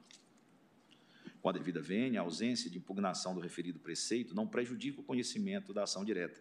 Na verdade, o autor deseja ver confrontada com o nosso documento básico a disposição contida na Lei 9.527 de 97, que é o artigo 4 que especificamente retira dos advogados da administração pública uma parcela de direitos reconhecidos aos advogados empregados, ao passo que o artigo 3 do Estatuto da OAB faz exatamente o contrário, incluindo aqueles servidores no amplo conceito de atividade de advocacia. Depreende-se assim que seria paradoxal impugnar, neste processo, esse último dispositivo. Em outras palavras, imaginemos um conjunto de direitos dos quais são titulares os advogados empregados. Pois bem, o autor da ação intenta incluir os advogados da administração pública direta e indireta como titulares desse conjunto de direitos, mediante a declaração de inconstitucionalidade do artigo 4 da Lei 9.527 de 97. O artigo 3 do Estatuto da OAB, por sua vez, equipara a advocacia de um modo geral, de sorte que dele se poderia até extrair o que pretende o proponente, não fosse o fato de o próprio artigo 3 fazer acepções relevantes, como exporei adiante. Não seria lógico, portanto, que o ora requerente impugnasse o artigo 3 do Estatuto da Advocacia. Seria, de fato, contrário à tese que defende. Rejeito, por essas razões, as preliminares suscitadas. Passo à análise do mérito. É interessante que o artigo 3 do Estatuto da Advocacia não tenha sido lembrado na inicial, e aqui adentro, propriamente, o cerne da questão constitucional, porque, na verdade, ele já oferece a solução hermenêutica para o problema apresentado. O parágrafo 1 do dispositivo disciplina perfeitamente a questão e demonstra que a isonomia entre advogados atuantes em diferentes atividades precisa ser ajustada a cada situação concreta, não sendo um monólito a deslocar-se sem qualquer ajuste internamente ao sistema jurídico. O efeito é o próprio Estatuto da OAB, no mencionado parágrafo 3 artigo 3 parágrafo 1 que preceitua estarem os advogados da administração pública a eles sujeitos, além próprio a que se subordinem. Fica claro, então, que não foi o objeto nem sequer do legislador do Estatuto estipular um regime jurídico idêntico para todos os advogados nas mais diferentes situações profissionais, no caso, empregados em empresas privadas e aqueles que mantêm os mais diversos tipos de vínculo jurídico com a administração pública. É manifesto, pela leitura sistemática da Constituição, que a advocacia pública apresenta aspectos peculiares, merecedores da consideração específica do legislador, assim como não se pode equiparar completamente servidor público estatutário e empregado seletista. Nessa linha, para o deslinde da causa, é necessário estabelecer uma distinção inicial entre os advogados ocupantes de cargos públicos, isto é, servidores estatutários, e os seletistas em empresas públicas e sociedades de economia mista, empregados públicos advogados servidores públicos. Seria excêntrica a aplicação irrestrita aos advogados ocupantes de cargo público dos direitos conferidos àqueles sujeitos ao regime seletista, porque os primeiros são servidores públicos, como muitos outros, logo não poderiam ser tratados como empregados.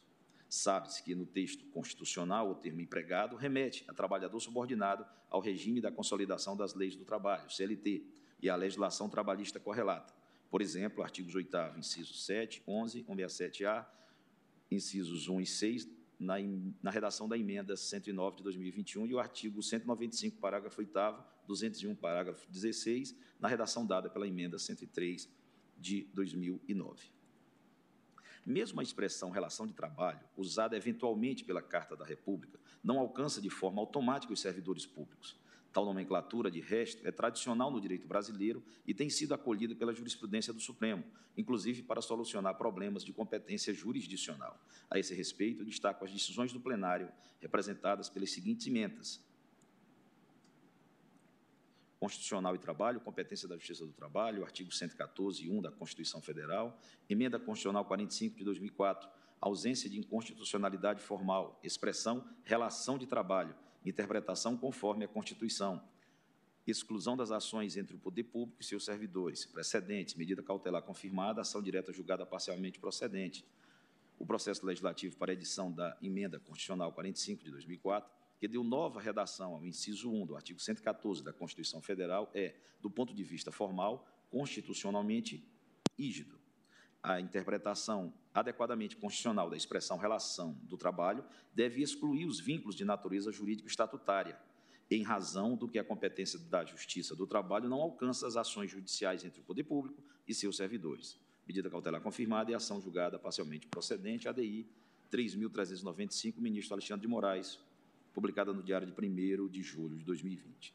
No mesmo sentido, leio apenas o trecho é, em destaque, que diz: é competência da Justiça Comum Federal ou Estadual, conforme o caso, o julgamento de dissídio de greve promovida por servidor público na linha do precedente firmado no MI 670.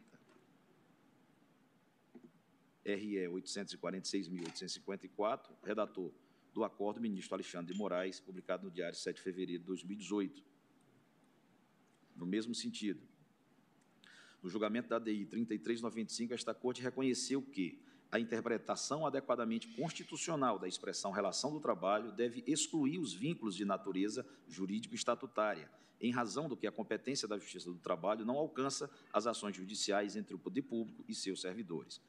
Relator ministro Alexandre de Moraes, mencionado nesse acórdão também de Sua Excelência, reclamação 44.025 em sede de agravo regimental, publicado no Diário de 24 de maio de 2021.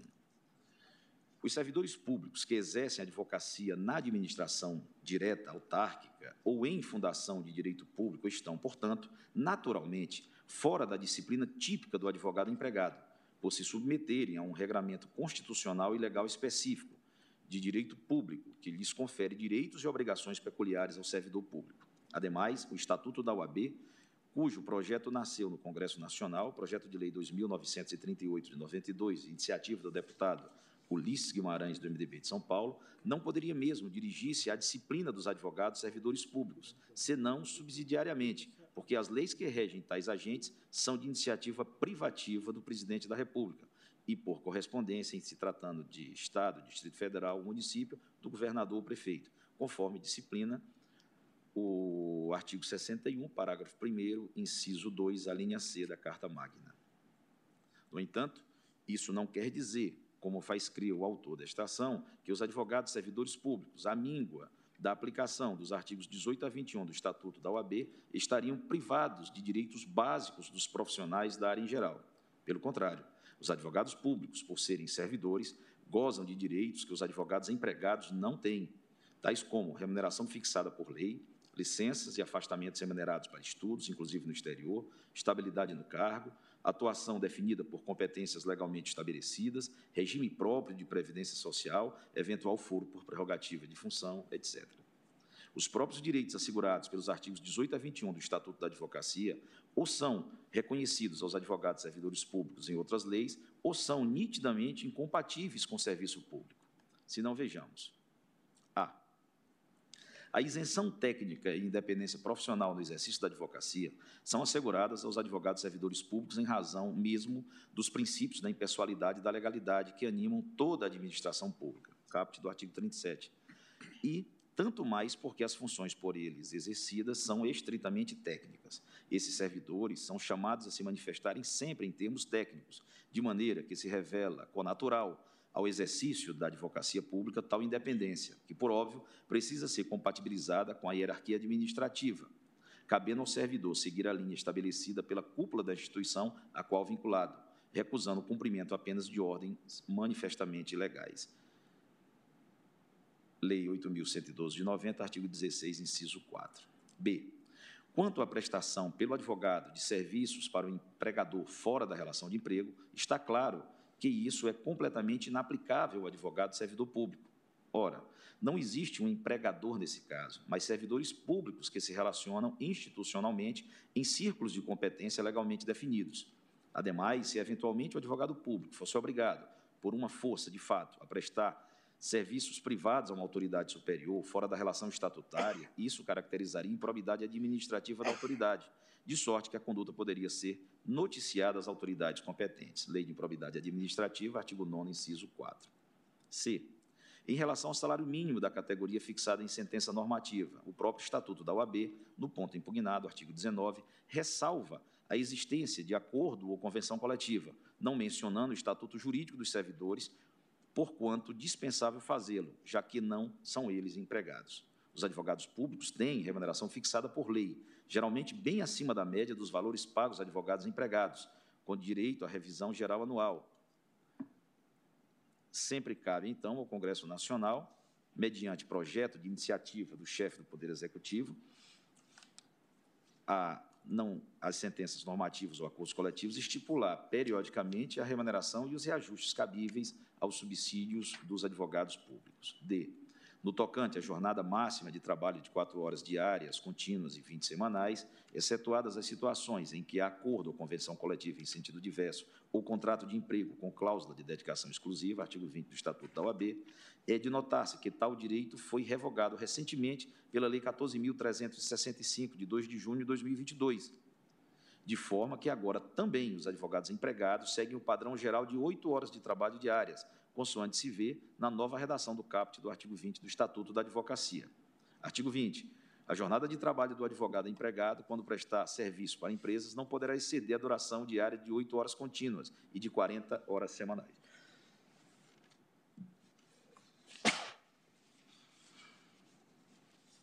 Acresce-se que a antiga jornada de quatro horas por dia de trabalho seria de problemática aplicação para os advogados ocupantes de cargos públicos, pois criaria um privilégio injustificável em relação aos demais servidores, aí sim em violação à isonomia, dado que todos os funcionários cumprem jornada semelhante, definida em ato próprio da administração de acordo com as circunstâncias da instituição, limitada constitucionalmente a 8 horas diárias e 44 horas semanais, conforme disposto no artigo 7 inciso 13, cumulado com o artigo 39, parágrafo 3 da Constituição Federal.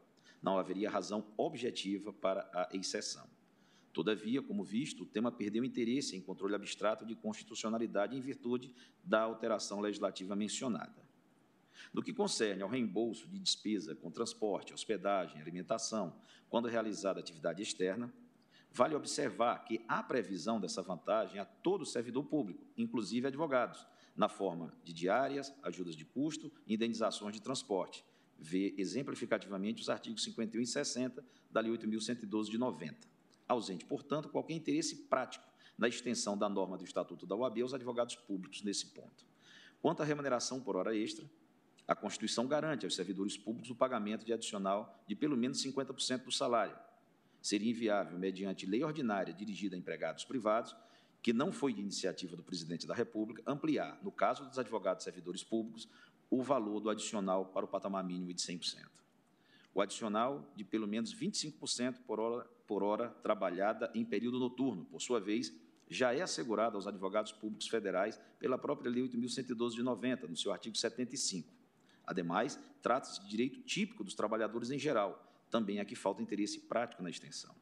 Sobre o tema dos honorários de sucumbência, esta Corte já deliberou em inúmeros precedentes e, a partir do Código de Processo Civil de 2015, admitiu o pagamento advogados públicos, respeitado o teto constitucional do serviço público, quanto ao total da remuneração ADIs 6165, 6178, 6181, 6197, relator ministro Alexandre de Moraes, e a DI 6053, redator do acordo, o ministro Alexandre de Moraes, todas julgadas na sessão virtual de 12 a 19 de junho de 2020. Ou seja, os advogados públicos já têm esse direito por força de outras leis que não o Estatuto da OAB, de modo que a extensão a eles de referida previsão é não apenas inviável, como também desnecessária.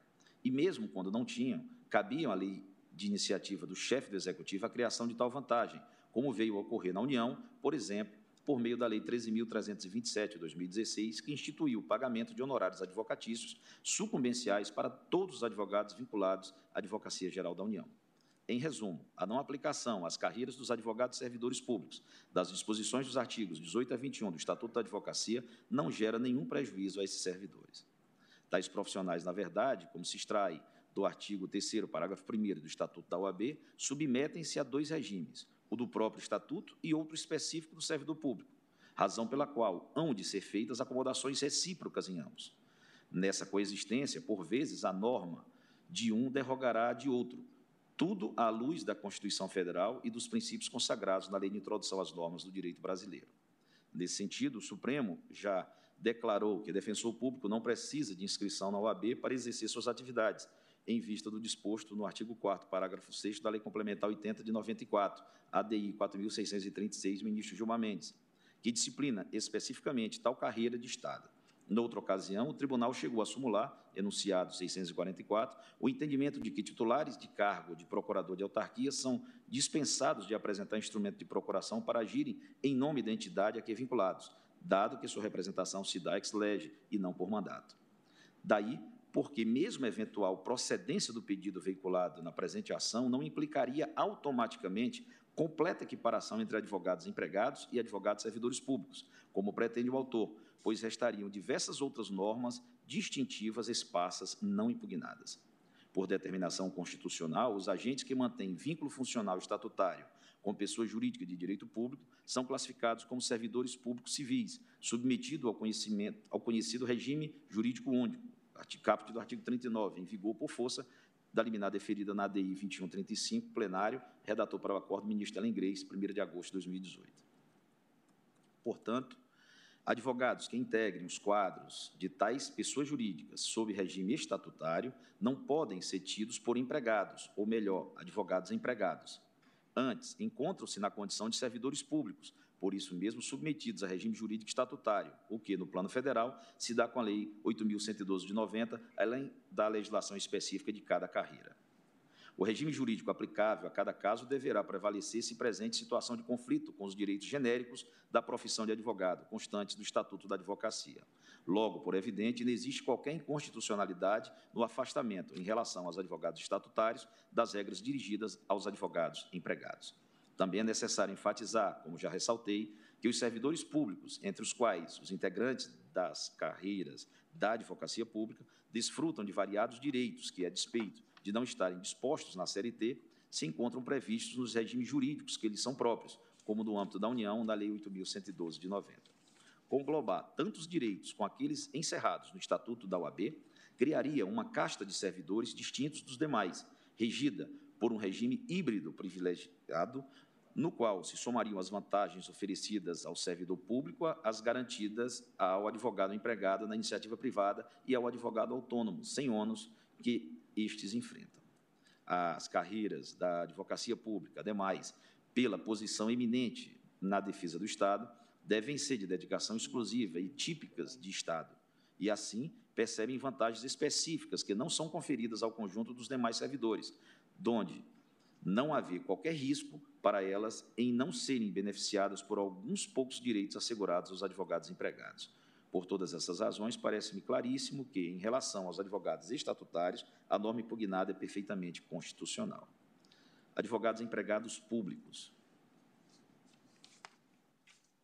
Não se pode afirmar, quanto às empresas públicas e sociedades de economia mista, que seus agentes sejam servidores públicos, embora sejam, sem dúvida, agentes públicos. Essas entidades são concebidas para situações nas quais caiba ao Estado atuar como empresário, a fim de atender aos imperativos da segurança nacional ou a relevante interesse coletivo, conforme disciplinado no artigo 173 da Constituição Federal. A propósito, ressalto que, embora tenham sido promovidas alterações na redação do artigo 173 da Constituição Federal pela emenda 19 de 98, é. posterior, portanto, à edição da lei impugnada, que é de 97, observa-se que o parâmetro de controle invocado parágrafo 1 do artigo 70, 71 e agora inciso 2 do parágrafo 1 do artigo 173, não foi substancialmente alterado, mas apenas renumerado e reescrito em termos mais claros. Confira-se, artigo 73, parágrafo 1 A lei estabelecerá o estatuto jurídico da empresa pública, da sociedade de economia mista e de suas subsidiárias, que explore atividade econômica de produção, comercialização de bens ou de prestação de serviços a sujeição ao regime jurídico próprio das empresas privadas, inclusive quanto aos direitos e obrigações civis, comerciais, trabalhistas e tributários. Para efeito de comparação, eis a redação original indicada como parâmetro de controle, parágrafo 1 do artigo 173. A empresa pública, a sociedade de economia mista e outras entidades que explorem atividade econômica sujeitam-se ao regime jurídico próprio das empresas privadas, inclusive quanto às obrigações trabalhistas e tributárias. Vê-se que não houve alteração jurídica relevante entre os textos, razão pela qual a ação de controle abstrato de constitucionalidade permanece apresentando interesse prático na sua solução. Pois bem, para avaliar a questão em análise, é preciso fazer uma breve contextualização histórica das empresas públicas e sociedades de economia mista dentro do sistema jurídico brasileiro, para que se compreenda bem a ratio legis do dispositivo constitucional invocado como estalão de controle. A exceção do Banco do Brasil, criado em 1808, ainda por Dom João VI, mediante associação de capitais públicos e particulares, Alvará, de 12 de outubro de 1808, que instituiu o primeiro Banco do Brasil com capitais privados, a que veio a associar-se à coroa em 1812, as empresas estatais, com os contornos atuais, ingressaram na vida econômica brasileira durante a Era Vargas. É o caso do Instituto de Resseguros do Brasil, IRB, surgido em 1939, da Companhia Siderúrgica Nacional, CSN, de 1941, e da Companhia do Vale do Rio Doce, de 1942. A essa se seguiram a Companhia Nacional de Álcalis, em 1943, a Companhia Hidrelétrica do São Francisco, de 1945, e a Fábrica Nacional de Motores, em 1946. Todas essas empresas, embora assumissem a forma de direito privado, a fim de gozarem de maior flexibilidade nas operações econômicas, buscavam explorar atividades de notório interesse estratégico do Estado brasileiro. Este procurava, por meio delas, fomentar a produção de bens ou a oferta de serviços num contexto em que a indústria privada nacional ou não dispunha de capital suficiente ou não contava com incentivos mercadológicos para investir. Essa razão, porque o regime jurídico dessas entidades sempre apresentou algum grau de hibridismo entre o direito público e o direito privado, nem sempre fácil de delimitar com clareza. Com o restabelecimento do Congresso Nacional em setembro de 1946, leis federais instituíram novas empresas públicas, entre as quais a Petróleo Brasileira S.A. Petrobras, de 1953, com monopólio estatal do beneficiamento do petróleo, e as Centrais Elétricas Brasileiras, Eletrobras, em 1961, empresa holding do Sistema Federal de Eletricidade. Dos anos de 1960 em diante, seguiu o país e os governos subnacionais criando empresas públicas e sociedades de economia mista para exploração das mais diferentes atividades, mais ou menos ao sabor das necessidades de cada momento histórico. Foi somente em 1967, por meio do Decreto-Lei 200, artigos 4 e 5 que o nosso legislador se preocupou em oferecer definições precisas das características típicas das empresas públicas e sociedades de economia mista, consagrando em texto legal o caráter híbrido dessas entidades, o qual já era bem conhecido da prática administrativa. Como ressaltou Caio Tasto, em estudo que desenvolveu sobre o tema, o hibridismo das empresas públicas é lisconatural em razão mesmo da ideia que anima a sua criação disse o eminente professor. As modernas empresas públicas, em sentido lato, de que as sociedades de economia mista são um gênero e se caracterizar a se caracterizar, como o próprio nome indica, pela comunhão de capital público e privado, são serviços públicos virtuais, nos quais a forma é de direito privado, mas o substrato é público. A sociedade privada, não obstante a função social da empresa, é voltada para o acionista a empresa pública e a sociedade de economia mista, devendo também atender ao interesse dos acionistas, são voltadas para o usuário, ou seja, para a comunidade. É assim que, ora, a empresa pública se aproxima do direito privado, ora, dele se afasta para aderir a princípios de direito público. E é justamente nesse contexto, e não como comando isolado e hermético, que a norma do artigo 171, parágrafo 1 da Constituição de 1988, precisa ser compreendida. Enquanto a disposição constitucional preceitua que as empresas públicas, sociedades de economia mista e suas subsidiárias devem seguir o regime de direito privado, a própria Constituição e outros dispositivos, bem assim algumas leis federais esparsas, graças a autorizações constitucionais implícitas em normas de competência, instituem regras de direito público que devem ser por elas observadas. Maria Silvia Janela de Pietro observa que essas derrogações são fundamentais para manter a empresa pública como instrumento de ação do Estado, Pois, se fosse de outro modo, isto é, se a empresa pública ou sociedade de economia mista seguisse exatamente o mesmo padrão jurídico de uma empresa privada, em tudo e por tudo, tal entidade seria uma empresa privada com mera participação acionária do Estado, em vez de empresa pública ou sociedade de economia mista. Entre as normas derogatórias do direito comum, destaco as seguintes: exigência de autorização legal para a criação de empresa estatal, o que pressupõe um juízo positivo do Congresso Nacional ou por correspondência dos parlamentos locais a respeito do interesse público relevante para a criação de empresa pública ou sociedade de economia mista. Controle externo da atividade da empresa pelo Poder Legislativo respectivo, com auxílio do Tribunal de Contas. Sujeição a certas limitações orçamentárias típicas das finanças públicas. Exigência de concurso público para ingresso nos quadros da empresa. Proibição de acumulação de cargos e empregos públicos. Sujeição a ação popular e ação civil pública. Sujeição a procedimento licitatório para aquisição de bens e serviços. Não sujeição à falência. Esses exemplos de derrogações do direito comum provam que, a despeito de o artigo 173, parágrafo 1 na sua redação original, da Constituição dispor que as empresas públicas e sociedades de economia mista devem seguir normas de direito privado, isso só é verdade até o ponto em que ditas normas sejam compatíveis com o interesse público que ensejou a criação da entidade, o qual vem tutelado por outras normas da própria Constituição e, eventualmente, de leis ordinárias. Retomo o estudo de Caio Tácito. Falando especificamente sobre as sociedades de economia mista, assim assevera. Na sociedade de economia mista, não é apenas a posição majoritária que discrimina os acionistas. Há uma nítida diversificação entre o Estado acionista controlador, que visa exercer uma missão de interesse público relevante, e o investidor privado, legitimamente inspirado pelo exclusivo espírito de lucro. Há um conflito latente entre dois polos de interesse, ou seja, entre a permanência do acionista estatal, inerente à própria natureza da companhia de economia mista, cujo objeto social se confunde com a prestação de um serviço público lato, e a flutuação dos acionistas privados minoritários, principalmente atraídos pela rentabilidade das ações e suas cotações bursáteis. De tal forma, o Estado, como acionista,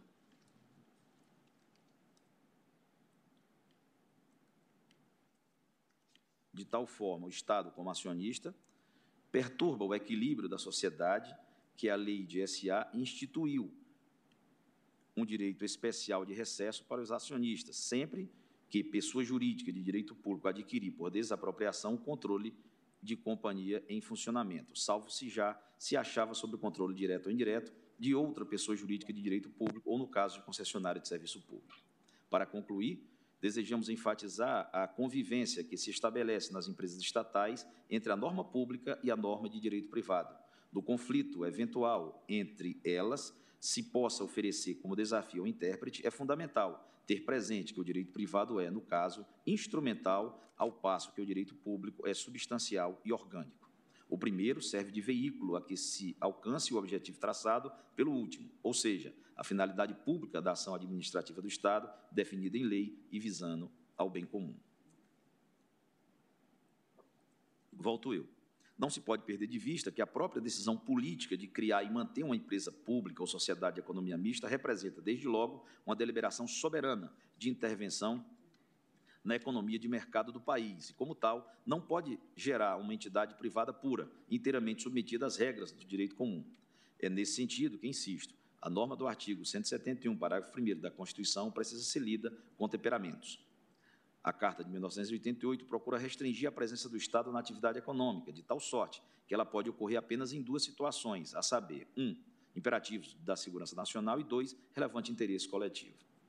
Não por outra razão, a cada ciclo de governo, renova-se a discussão sobre privatização ou estatização de determinados setores da economia. O resultado prático dessas discussões normalmente é a criação ou a extinção de empresas públicas e sociedades de economia mista, tudo a demonstrar que tais entidades estão longe de ser objeto de interesse exclusivo do direito privado. Mesmo na comparação entre países, é comum recordar a quantidade de empresas públicas mantidas, nação a nação, como indício seguro sobre a visão de cada uma sobre a intervenção do Estado na economia. A esse respeito, o Brasil é tido como um dos países com mais empresas públicas no mundo. No último boletim das empresas estatais do terceiro trimestre de 2021, constatou-se que aqui havia 158 empresas estatais federais o número já foi muito maior. Na década de 1990, privatizamos 119 estatais. Numa lista de 39 países compilada pela Organização para a Cooperação e Desenvolvimento Econômico, OCDE, com dados de 2015, as 134 estatais federais que o Brasil mantinha na época colocavam o país em quarto lugar no mundo, em número de empresas públicas, atrás da Índia, da Hungria e China. Vizinhos, como Argentina e Colômbia, contavam, respectivamente, com 59 a 39 estatais federais, ao passo que economias desenvolvidas, como Alemanha e França, com 71 e 51. Estados Unidos e Reino Unido tinham 16 cada um. Várias questões geopolíticas importantes estão subtendidas na decisão soberana de criar ou extinguir uma empresa pública ou uma sociedade de economia mista. A pandemia de Covid-19, por exemplo, demonstrou que alguns setores aparentemente passíveis de serem entregues à iniciativa privada sem maiores efeitos mostraram-se, na verdade, cruciais para a segurança interna dos países, como ficou claro ante o colapso de uma de algumas cadeias produtivas. A internacionalização de certas empresas mediante a venda de ações em bolsa de valores muitas vezes também suscita o problema do investimento de estados estrangeiros em empresas públicas nacionais, um problema delicadíssimo, igualmente apto a demonstrar que não se pode superestimar o artigo 73, parágrafo 1 da Constituição, em face de outros importantes dispositivos nela contidos. Empresas públicas ou sociedades de economia mistas monopolistas. Há um caso em particular em que não pode ocorrer a completa equiparação de uma empresa pública ou sociedade de economia mista a uma empresa privada, quando a atividade é exercida em regime de monopólio. Nesse cenário, não há razão para aplicar-se a lógica da concorrência mesmo se a empresa não receber recursos do ente central destinados ao próprio custeio. É que, nesse contexto, a empresa pública ou sociedade de economia mista, dada a sua situação de fato, simplesmente não terá concorrente. Logo, não há por que invocar norma constitucional voltada, sobretudo, a proteger a livre concorrência. Parágrafo 1 do artigo 173. É dizer, no caso de a empresa pública ou sociedade de economia mista ser monopolista, não sujeita, portanto, à concorrência de congêneres estritamente privadas, mostra-se constitucional a distinção de tratamento feita por lei federal em relação aos empregados públicos, inclusive advogados, para atender peculiaridades do serviço, ainda que não haja subsídio do Estado. Tal empresa, não estando sujeita à concorrência privada, está mais próxima de um ente estatal que de uma empresa privada, não sendo lógico aplicar-se a regra niveladora do parágrafo 1 do artigo 173 da Carta da República. Esse foi o entendimento firmado pelo tribunal ao decidir sobre a medida cautelar requerida nos autos da ADI 1522, sob a relatoria do ministro Carlos Veloso, de cujo voto extrai o seguinte trecho. O artigo 173 da Constituição está cuidando de hipótese em que o Estado esteja na condição de agente empresarial, isto é, esteja explorando diretamente a atividade econômica em concorrência com a iniciativa privada. Os parágrafos, então, do citado artigo 173 aplicam-se com observância do comando constante do CAPT. Se não houver concorrência, existindo monopólio, Constituição Federal, artigo 177, não haverá aplicação do parágrafo 1 do mencionado artigo 173. É que, conforme linhas atrás registrado, o que quer a Constituição é que o Estado empresário não tenha privilégios em relação aos particulares. Se houver monopólio, não há concorrência. Não havendo concorrência, desaparece a finalidade do disposto no parágrafo 1 do artigo 173. Volto eu.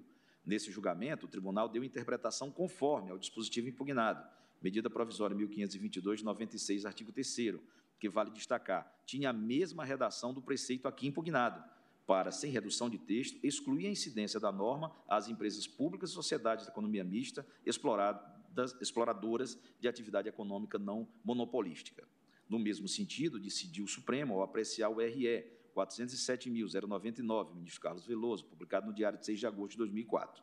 Na ocasião, a segunda turma admitiu que a empresa brasileira de Correios e Telégrafos, por ser empresa pública monopolista, fosse beneficiária da imunidade tributária recíproca entre os entes federados. Eis a emenda do julgado.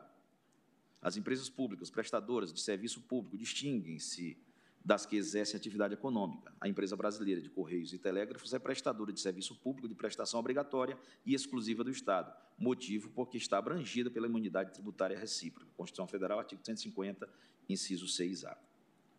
Ainda sobre a ECT, observo que esta Corte entende que o regime de execução por meio de precatório lhe é aplicável, exatamente por não haver concorrência com nenhuma empresa privada.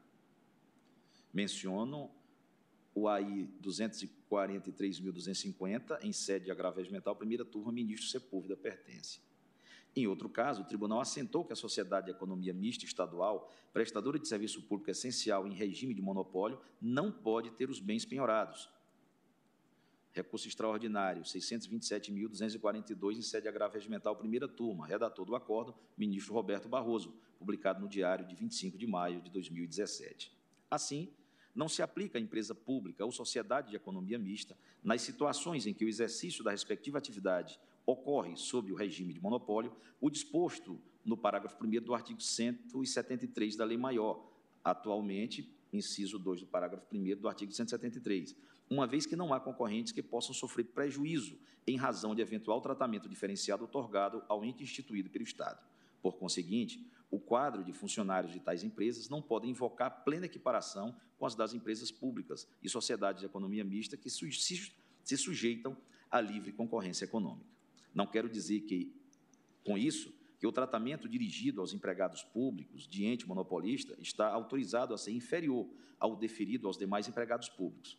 Tenho que, por não ser aplicável a casos assim o disposto no parágrafo 1 do artigo 173 da Constituição Federal, é preciso admitir ao legislador federal a fixação de um regime jurídico eventualmente diverso em termos de direitos e obrigações. A disciplina, nesse caso, estará no campo do direito administrativo e não no direito do trabalho. A lei impugnada segue essa linha no entendimento de entendimento ao determinar a não aplicabilidade de certos dispositivos do Estatuto da OAB a servidores públicos e empregados de empresas públicas e sociedades de economia mista.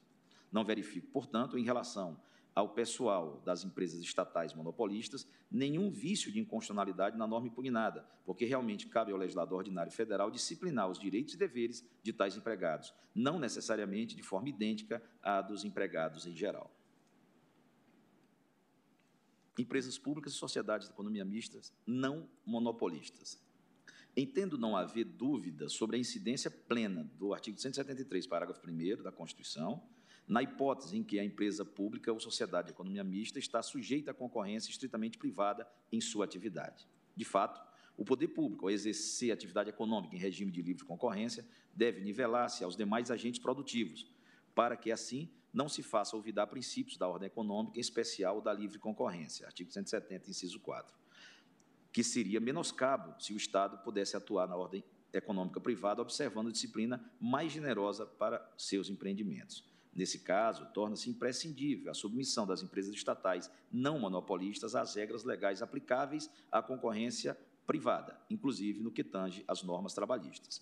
Vale sublinhar, quanto à força de trabalho das empresas públicas e das sociedades de economia mista, que, embora recrutada por meio de concurso público, não é composta por servidores públicos em sentido estrito, mas por empregados ou empregados públicos, como majoritariamente prefere nomear a doutrina administrativista por tratar-se de empregados, entre os quais os ocupantes do cargo de advogado devem, de fato, incidir, conforme requer o autor desta ação, as normas específicas de regência, precisamente as previstas nos artigos 18 a 21 do Estatuto da Advocacia. Ora, o advogado empregado de empresa pública ou de sociedade de economia mista, ou ainda de uma de suas subsidiárias, não pode ser distinguido por lei do advogado empregado em geral, a não ser que haja norma constitucional expressa ou implícita autorizar tal distinção, como no caso dos entes monopolistas. Da leitura dos autos, depreende-se que a legislação claramente intencionou pôr o Estado empresário a salvo das normas de direito do trabalho aplicáveis à concorrência, no tocante aos advogados contratados sob regime trabalhista, em total e absoluto desrespeito ao postulado de nivelar entre os atores econômicos. Daí a necessidade de interpretar-se o dispositivo impugnado de acordo com o texto constitucional, conforme adiante se propõe. De fato, preceitou o artigo 4 da Lei 9.527 de 97, as disposições constantes do capítulo 5, título 1 da Lei 8.906 de 94 não se aplicam à administração pública direta da União, dos Estados, do Distrito Federal e dos municípios, bem como às autarquias, às fundações instituídas pelo poder público, às empresas públicas e às sociedades de economia mista. Quanto aos advogados servidores, como já ressaltei, a exclusão do regime dos advogados empregados não causa estranheza e chega a ser praticamente expletiva, visto que a própria Constituição e uma pletora de leis ordinárias já fazem essa diferenciação. Agora, quanto aos advogados das empresas públicas e sociedades de economia mista, especialmente as não monopolistas, a diferença criada pela norma impugnada não tem base constitucional, dado que, consoante determina a Carta Política, o Estado ao atuar como empresário, deve submeter-se aos mesmos bônus e ônus do setor, a fim de que não é, seja desequilibrada a livre concorrência. Assim, apenas em aspectos específicos, expressa ou implicitamente regulados pela Constituição, pode o legislador distinguir empregados de empresas públicas e empregados em geral. Analisando-se o disposto nos artigos 18 a 21 do Estatuto da Ordem dos Advogados do Brasil, cuja aplicação foi afastada dos advogados das empresas públicas e sociedades de economia mista, observa-se que nada ali pode ser negado ao advogado empregado público de empresa sujeita à livre concorrência, a saber, a. independência técnica, b. desobrigação de prestar serviços fora da relação de trabalho, c. salário mínimo profissional, d. limite de oito horas de trabalho diário, e. horas extras com 100% de acréscimo, f. adicional noturno com 25% de acréscimo e g. direito aos honorários de sucumbência nas ações em que o empregador for parte. Tudo isso é direito do advogado empregado, seja da empresa pública, seja da privada. No caso dos advogados empregados públicos, muitos desses direitos e até outros mais benéficos decorrem de outras leis e de acordos coletivos, mas não se pode excluir a aplicação do Estatuto da OAB como base mínima de direitos para os profissionais da advocacia ditos empregados. Mas ainda um ponto no qual é preciso diferenciar os advogados empregados públicos dos advogados empregados em geral. A questão do limite da remuneração mensal, ou seja, o teto remuneratório. A esse respeito, cumpre ressaltar que a Constituição tem norma especificamente dirigida aos empregados públicos. Artigo 37, inciso 11, na redação da Emenda Constitucional 19 de 98. Embora essa questão não tenha sido objeto da ação original, a afirmação de inconstitucionalidade parcial do artigo 4 da Lei 9.527 de 97, que declara em meu voto, implica consequências que precisam ser consideradas de ofício pelo tribunal, por tratar-se de questão surgida no bojo do julgamento e como consequência direta deste, a qual, ademais, é afetada por alterações constitucionais e legais que sucederam no curso do processo. Verifico adiante esses aspectos do problema. Do teto remuneratório. Dado que se reconheça aos empregados públicos o direito aos honorários nas causas em que o empregador for parte, é preciso, de fato, abrir um parêntese para a questão do teto remuneratório que surgiu supervenientemente por força da emenda constitucional 19 de 98 e que tem autonomia normativa na questão do regime jurídico dos empregados públicos. A remuneração, tanto dos servidores quanto dos empregados públicos, incluídos aí honorários advocatícios, não pode, em princípio, superar o teto constitucional estabelecido no artigo 37, inciso 11 da Constituição Federal a remuneração e o subsídio dos ocupantes de cargos, funções e empregos públicos da administração direta autárquica nacional, dos membros de qualquer dos poderes da União, dos Estados, do Distrito Federal e dos municípios, dos detentores de mandato eletivo e dos demais agentes políticos e os proventos, pensões ou outra espécie remuneratória percebidos cumulativamente ou não, incluídas as vantagens pessoais ou de qualquer outra natureza, não poderão exceder o subsídio mensal em espécie dos ministros do Supremo Tribunal Federal, aplicando-se como limite nos municípios o subsídio do prefeito e nos estados no Distrito Federal o subsídio mensal do governador no âmbito do Poder Executivo. No âmbito do Supremo, tem sido firmada a jurisprudência no sentido de que a percepção de honorários por advogados públicos não pode implicar a superação do teto remuneratório do serviço público. ADIs 6165, 6178, 6181 e 6197, ministro Alexandre de Moraes, e ADI 6053, redator do acordo, também o ministro Alexandre de Moraes, todas julgadas na sessão virtual de 12 a 19 de junho de 2020. Essa orientação, por óbvio, aplica-se também aos advogados e empregados públicos, já que o artigo 37, 11 da Constituição Federal se dirige a todos os empregados públicos. De outro lado, vale observar que os empregados de empresa pública, sociedade de economia mista ou subsidiária, que não recebem recursos da Fazenda Pública para despesas de pessoal e custeio em geral, não estão sujeitos ao teto remuneratório do serviço público, como já acentuou esta Corte em vários precedentes, ao interpretar o disposto no artigo 37, parágrafo 9 da Carta da República, na redação da emenda número 19 de 98 AI 563.842, em sede de agravo regimental, primeira turma, ministro Marco Aurélio, publicado no Diário de 1 de agosto de 2003. Recurso extraordinário, recurso extraordinário 572.143, em sede de agravo regimental, primeira turma, ministro Ricardo Lewandowski. Destaco em particular o acórdão proferido pelo plenário sob a relatoria do ministro Gilmar Mendes, na ADI 6.584. Eis a emenda do julgado. Ação direta de inconstitucionalidade. Emenda a Lei Orgânica do Distrito Federal, número 99 de 2017, que alterou o artigo 19, parágrafo 5 da Lei Orgânica do Distrito Federal e o artigo 19, 10 da Lei de Organização do Distrito Federal. teto remuneratório aos empregados de empresas públicas e sociedade de economia mista não dependente do erário do Distrito Federal, violação ao artigo 37 da Constituição Federal, medida cautelar confirmada, inconstitucionalidade da emenda à Lei Orgânica do Distrito Federal número 99 de 2017, interpretação conforme a Constituição ao artigo 19 e 10, de modo que a expressão empregos públicos se limite às entidades que recebam recursos do Distrito Federal para pagamento de despesas de pessoal ou de custeio em geral, ação julgada improcedente. Aqui revelam-se dois subconjuntos de advogados empregados públicos. Um, os vinculados à empresa pública ou sociedade de economia mista contemplada para seu custeio por recursos dos entes centrais, chamadas de empresas dependentes pela Lei Complementar 101 de 2000, artigo 2 inciso 3. E dois, os vinculados à empresa pública ou sociedade de economia mista não destinatária de recursos dos entes centrais para o custeio de suas atividades.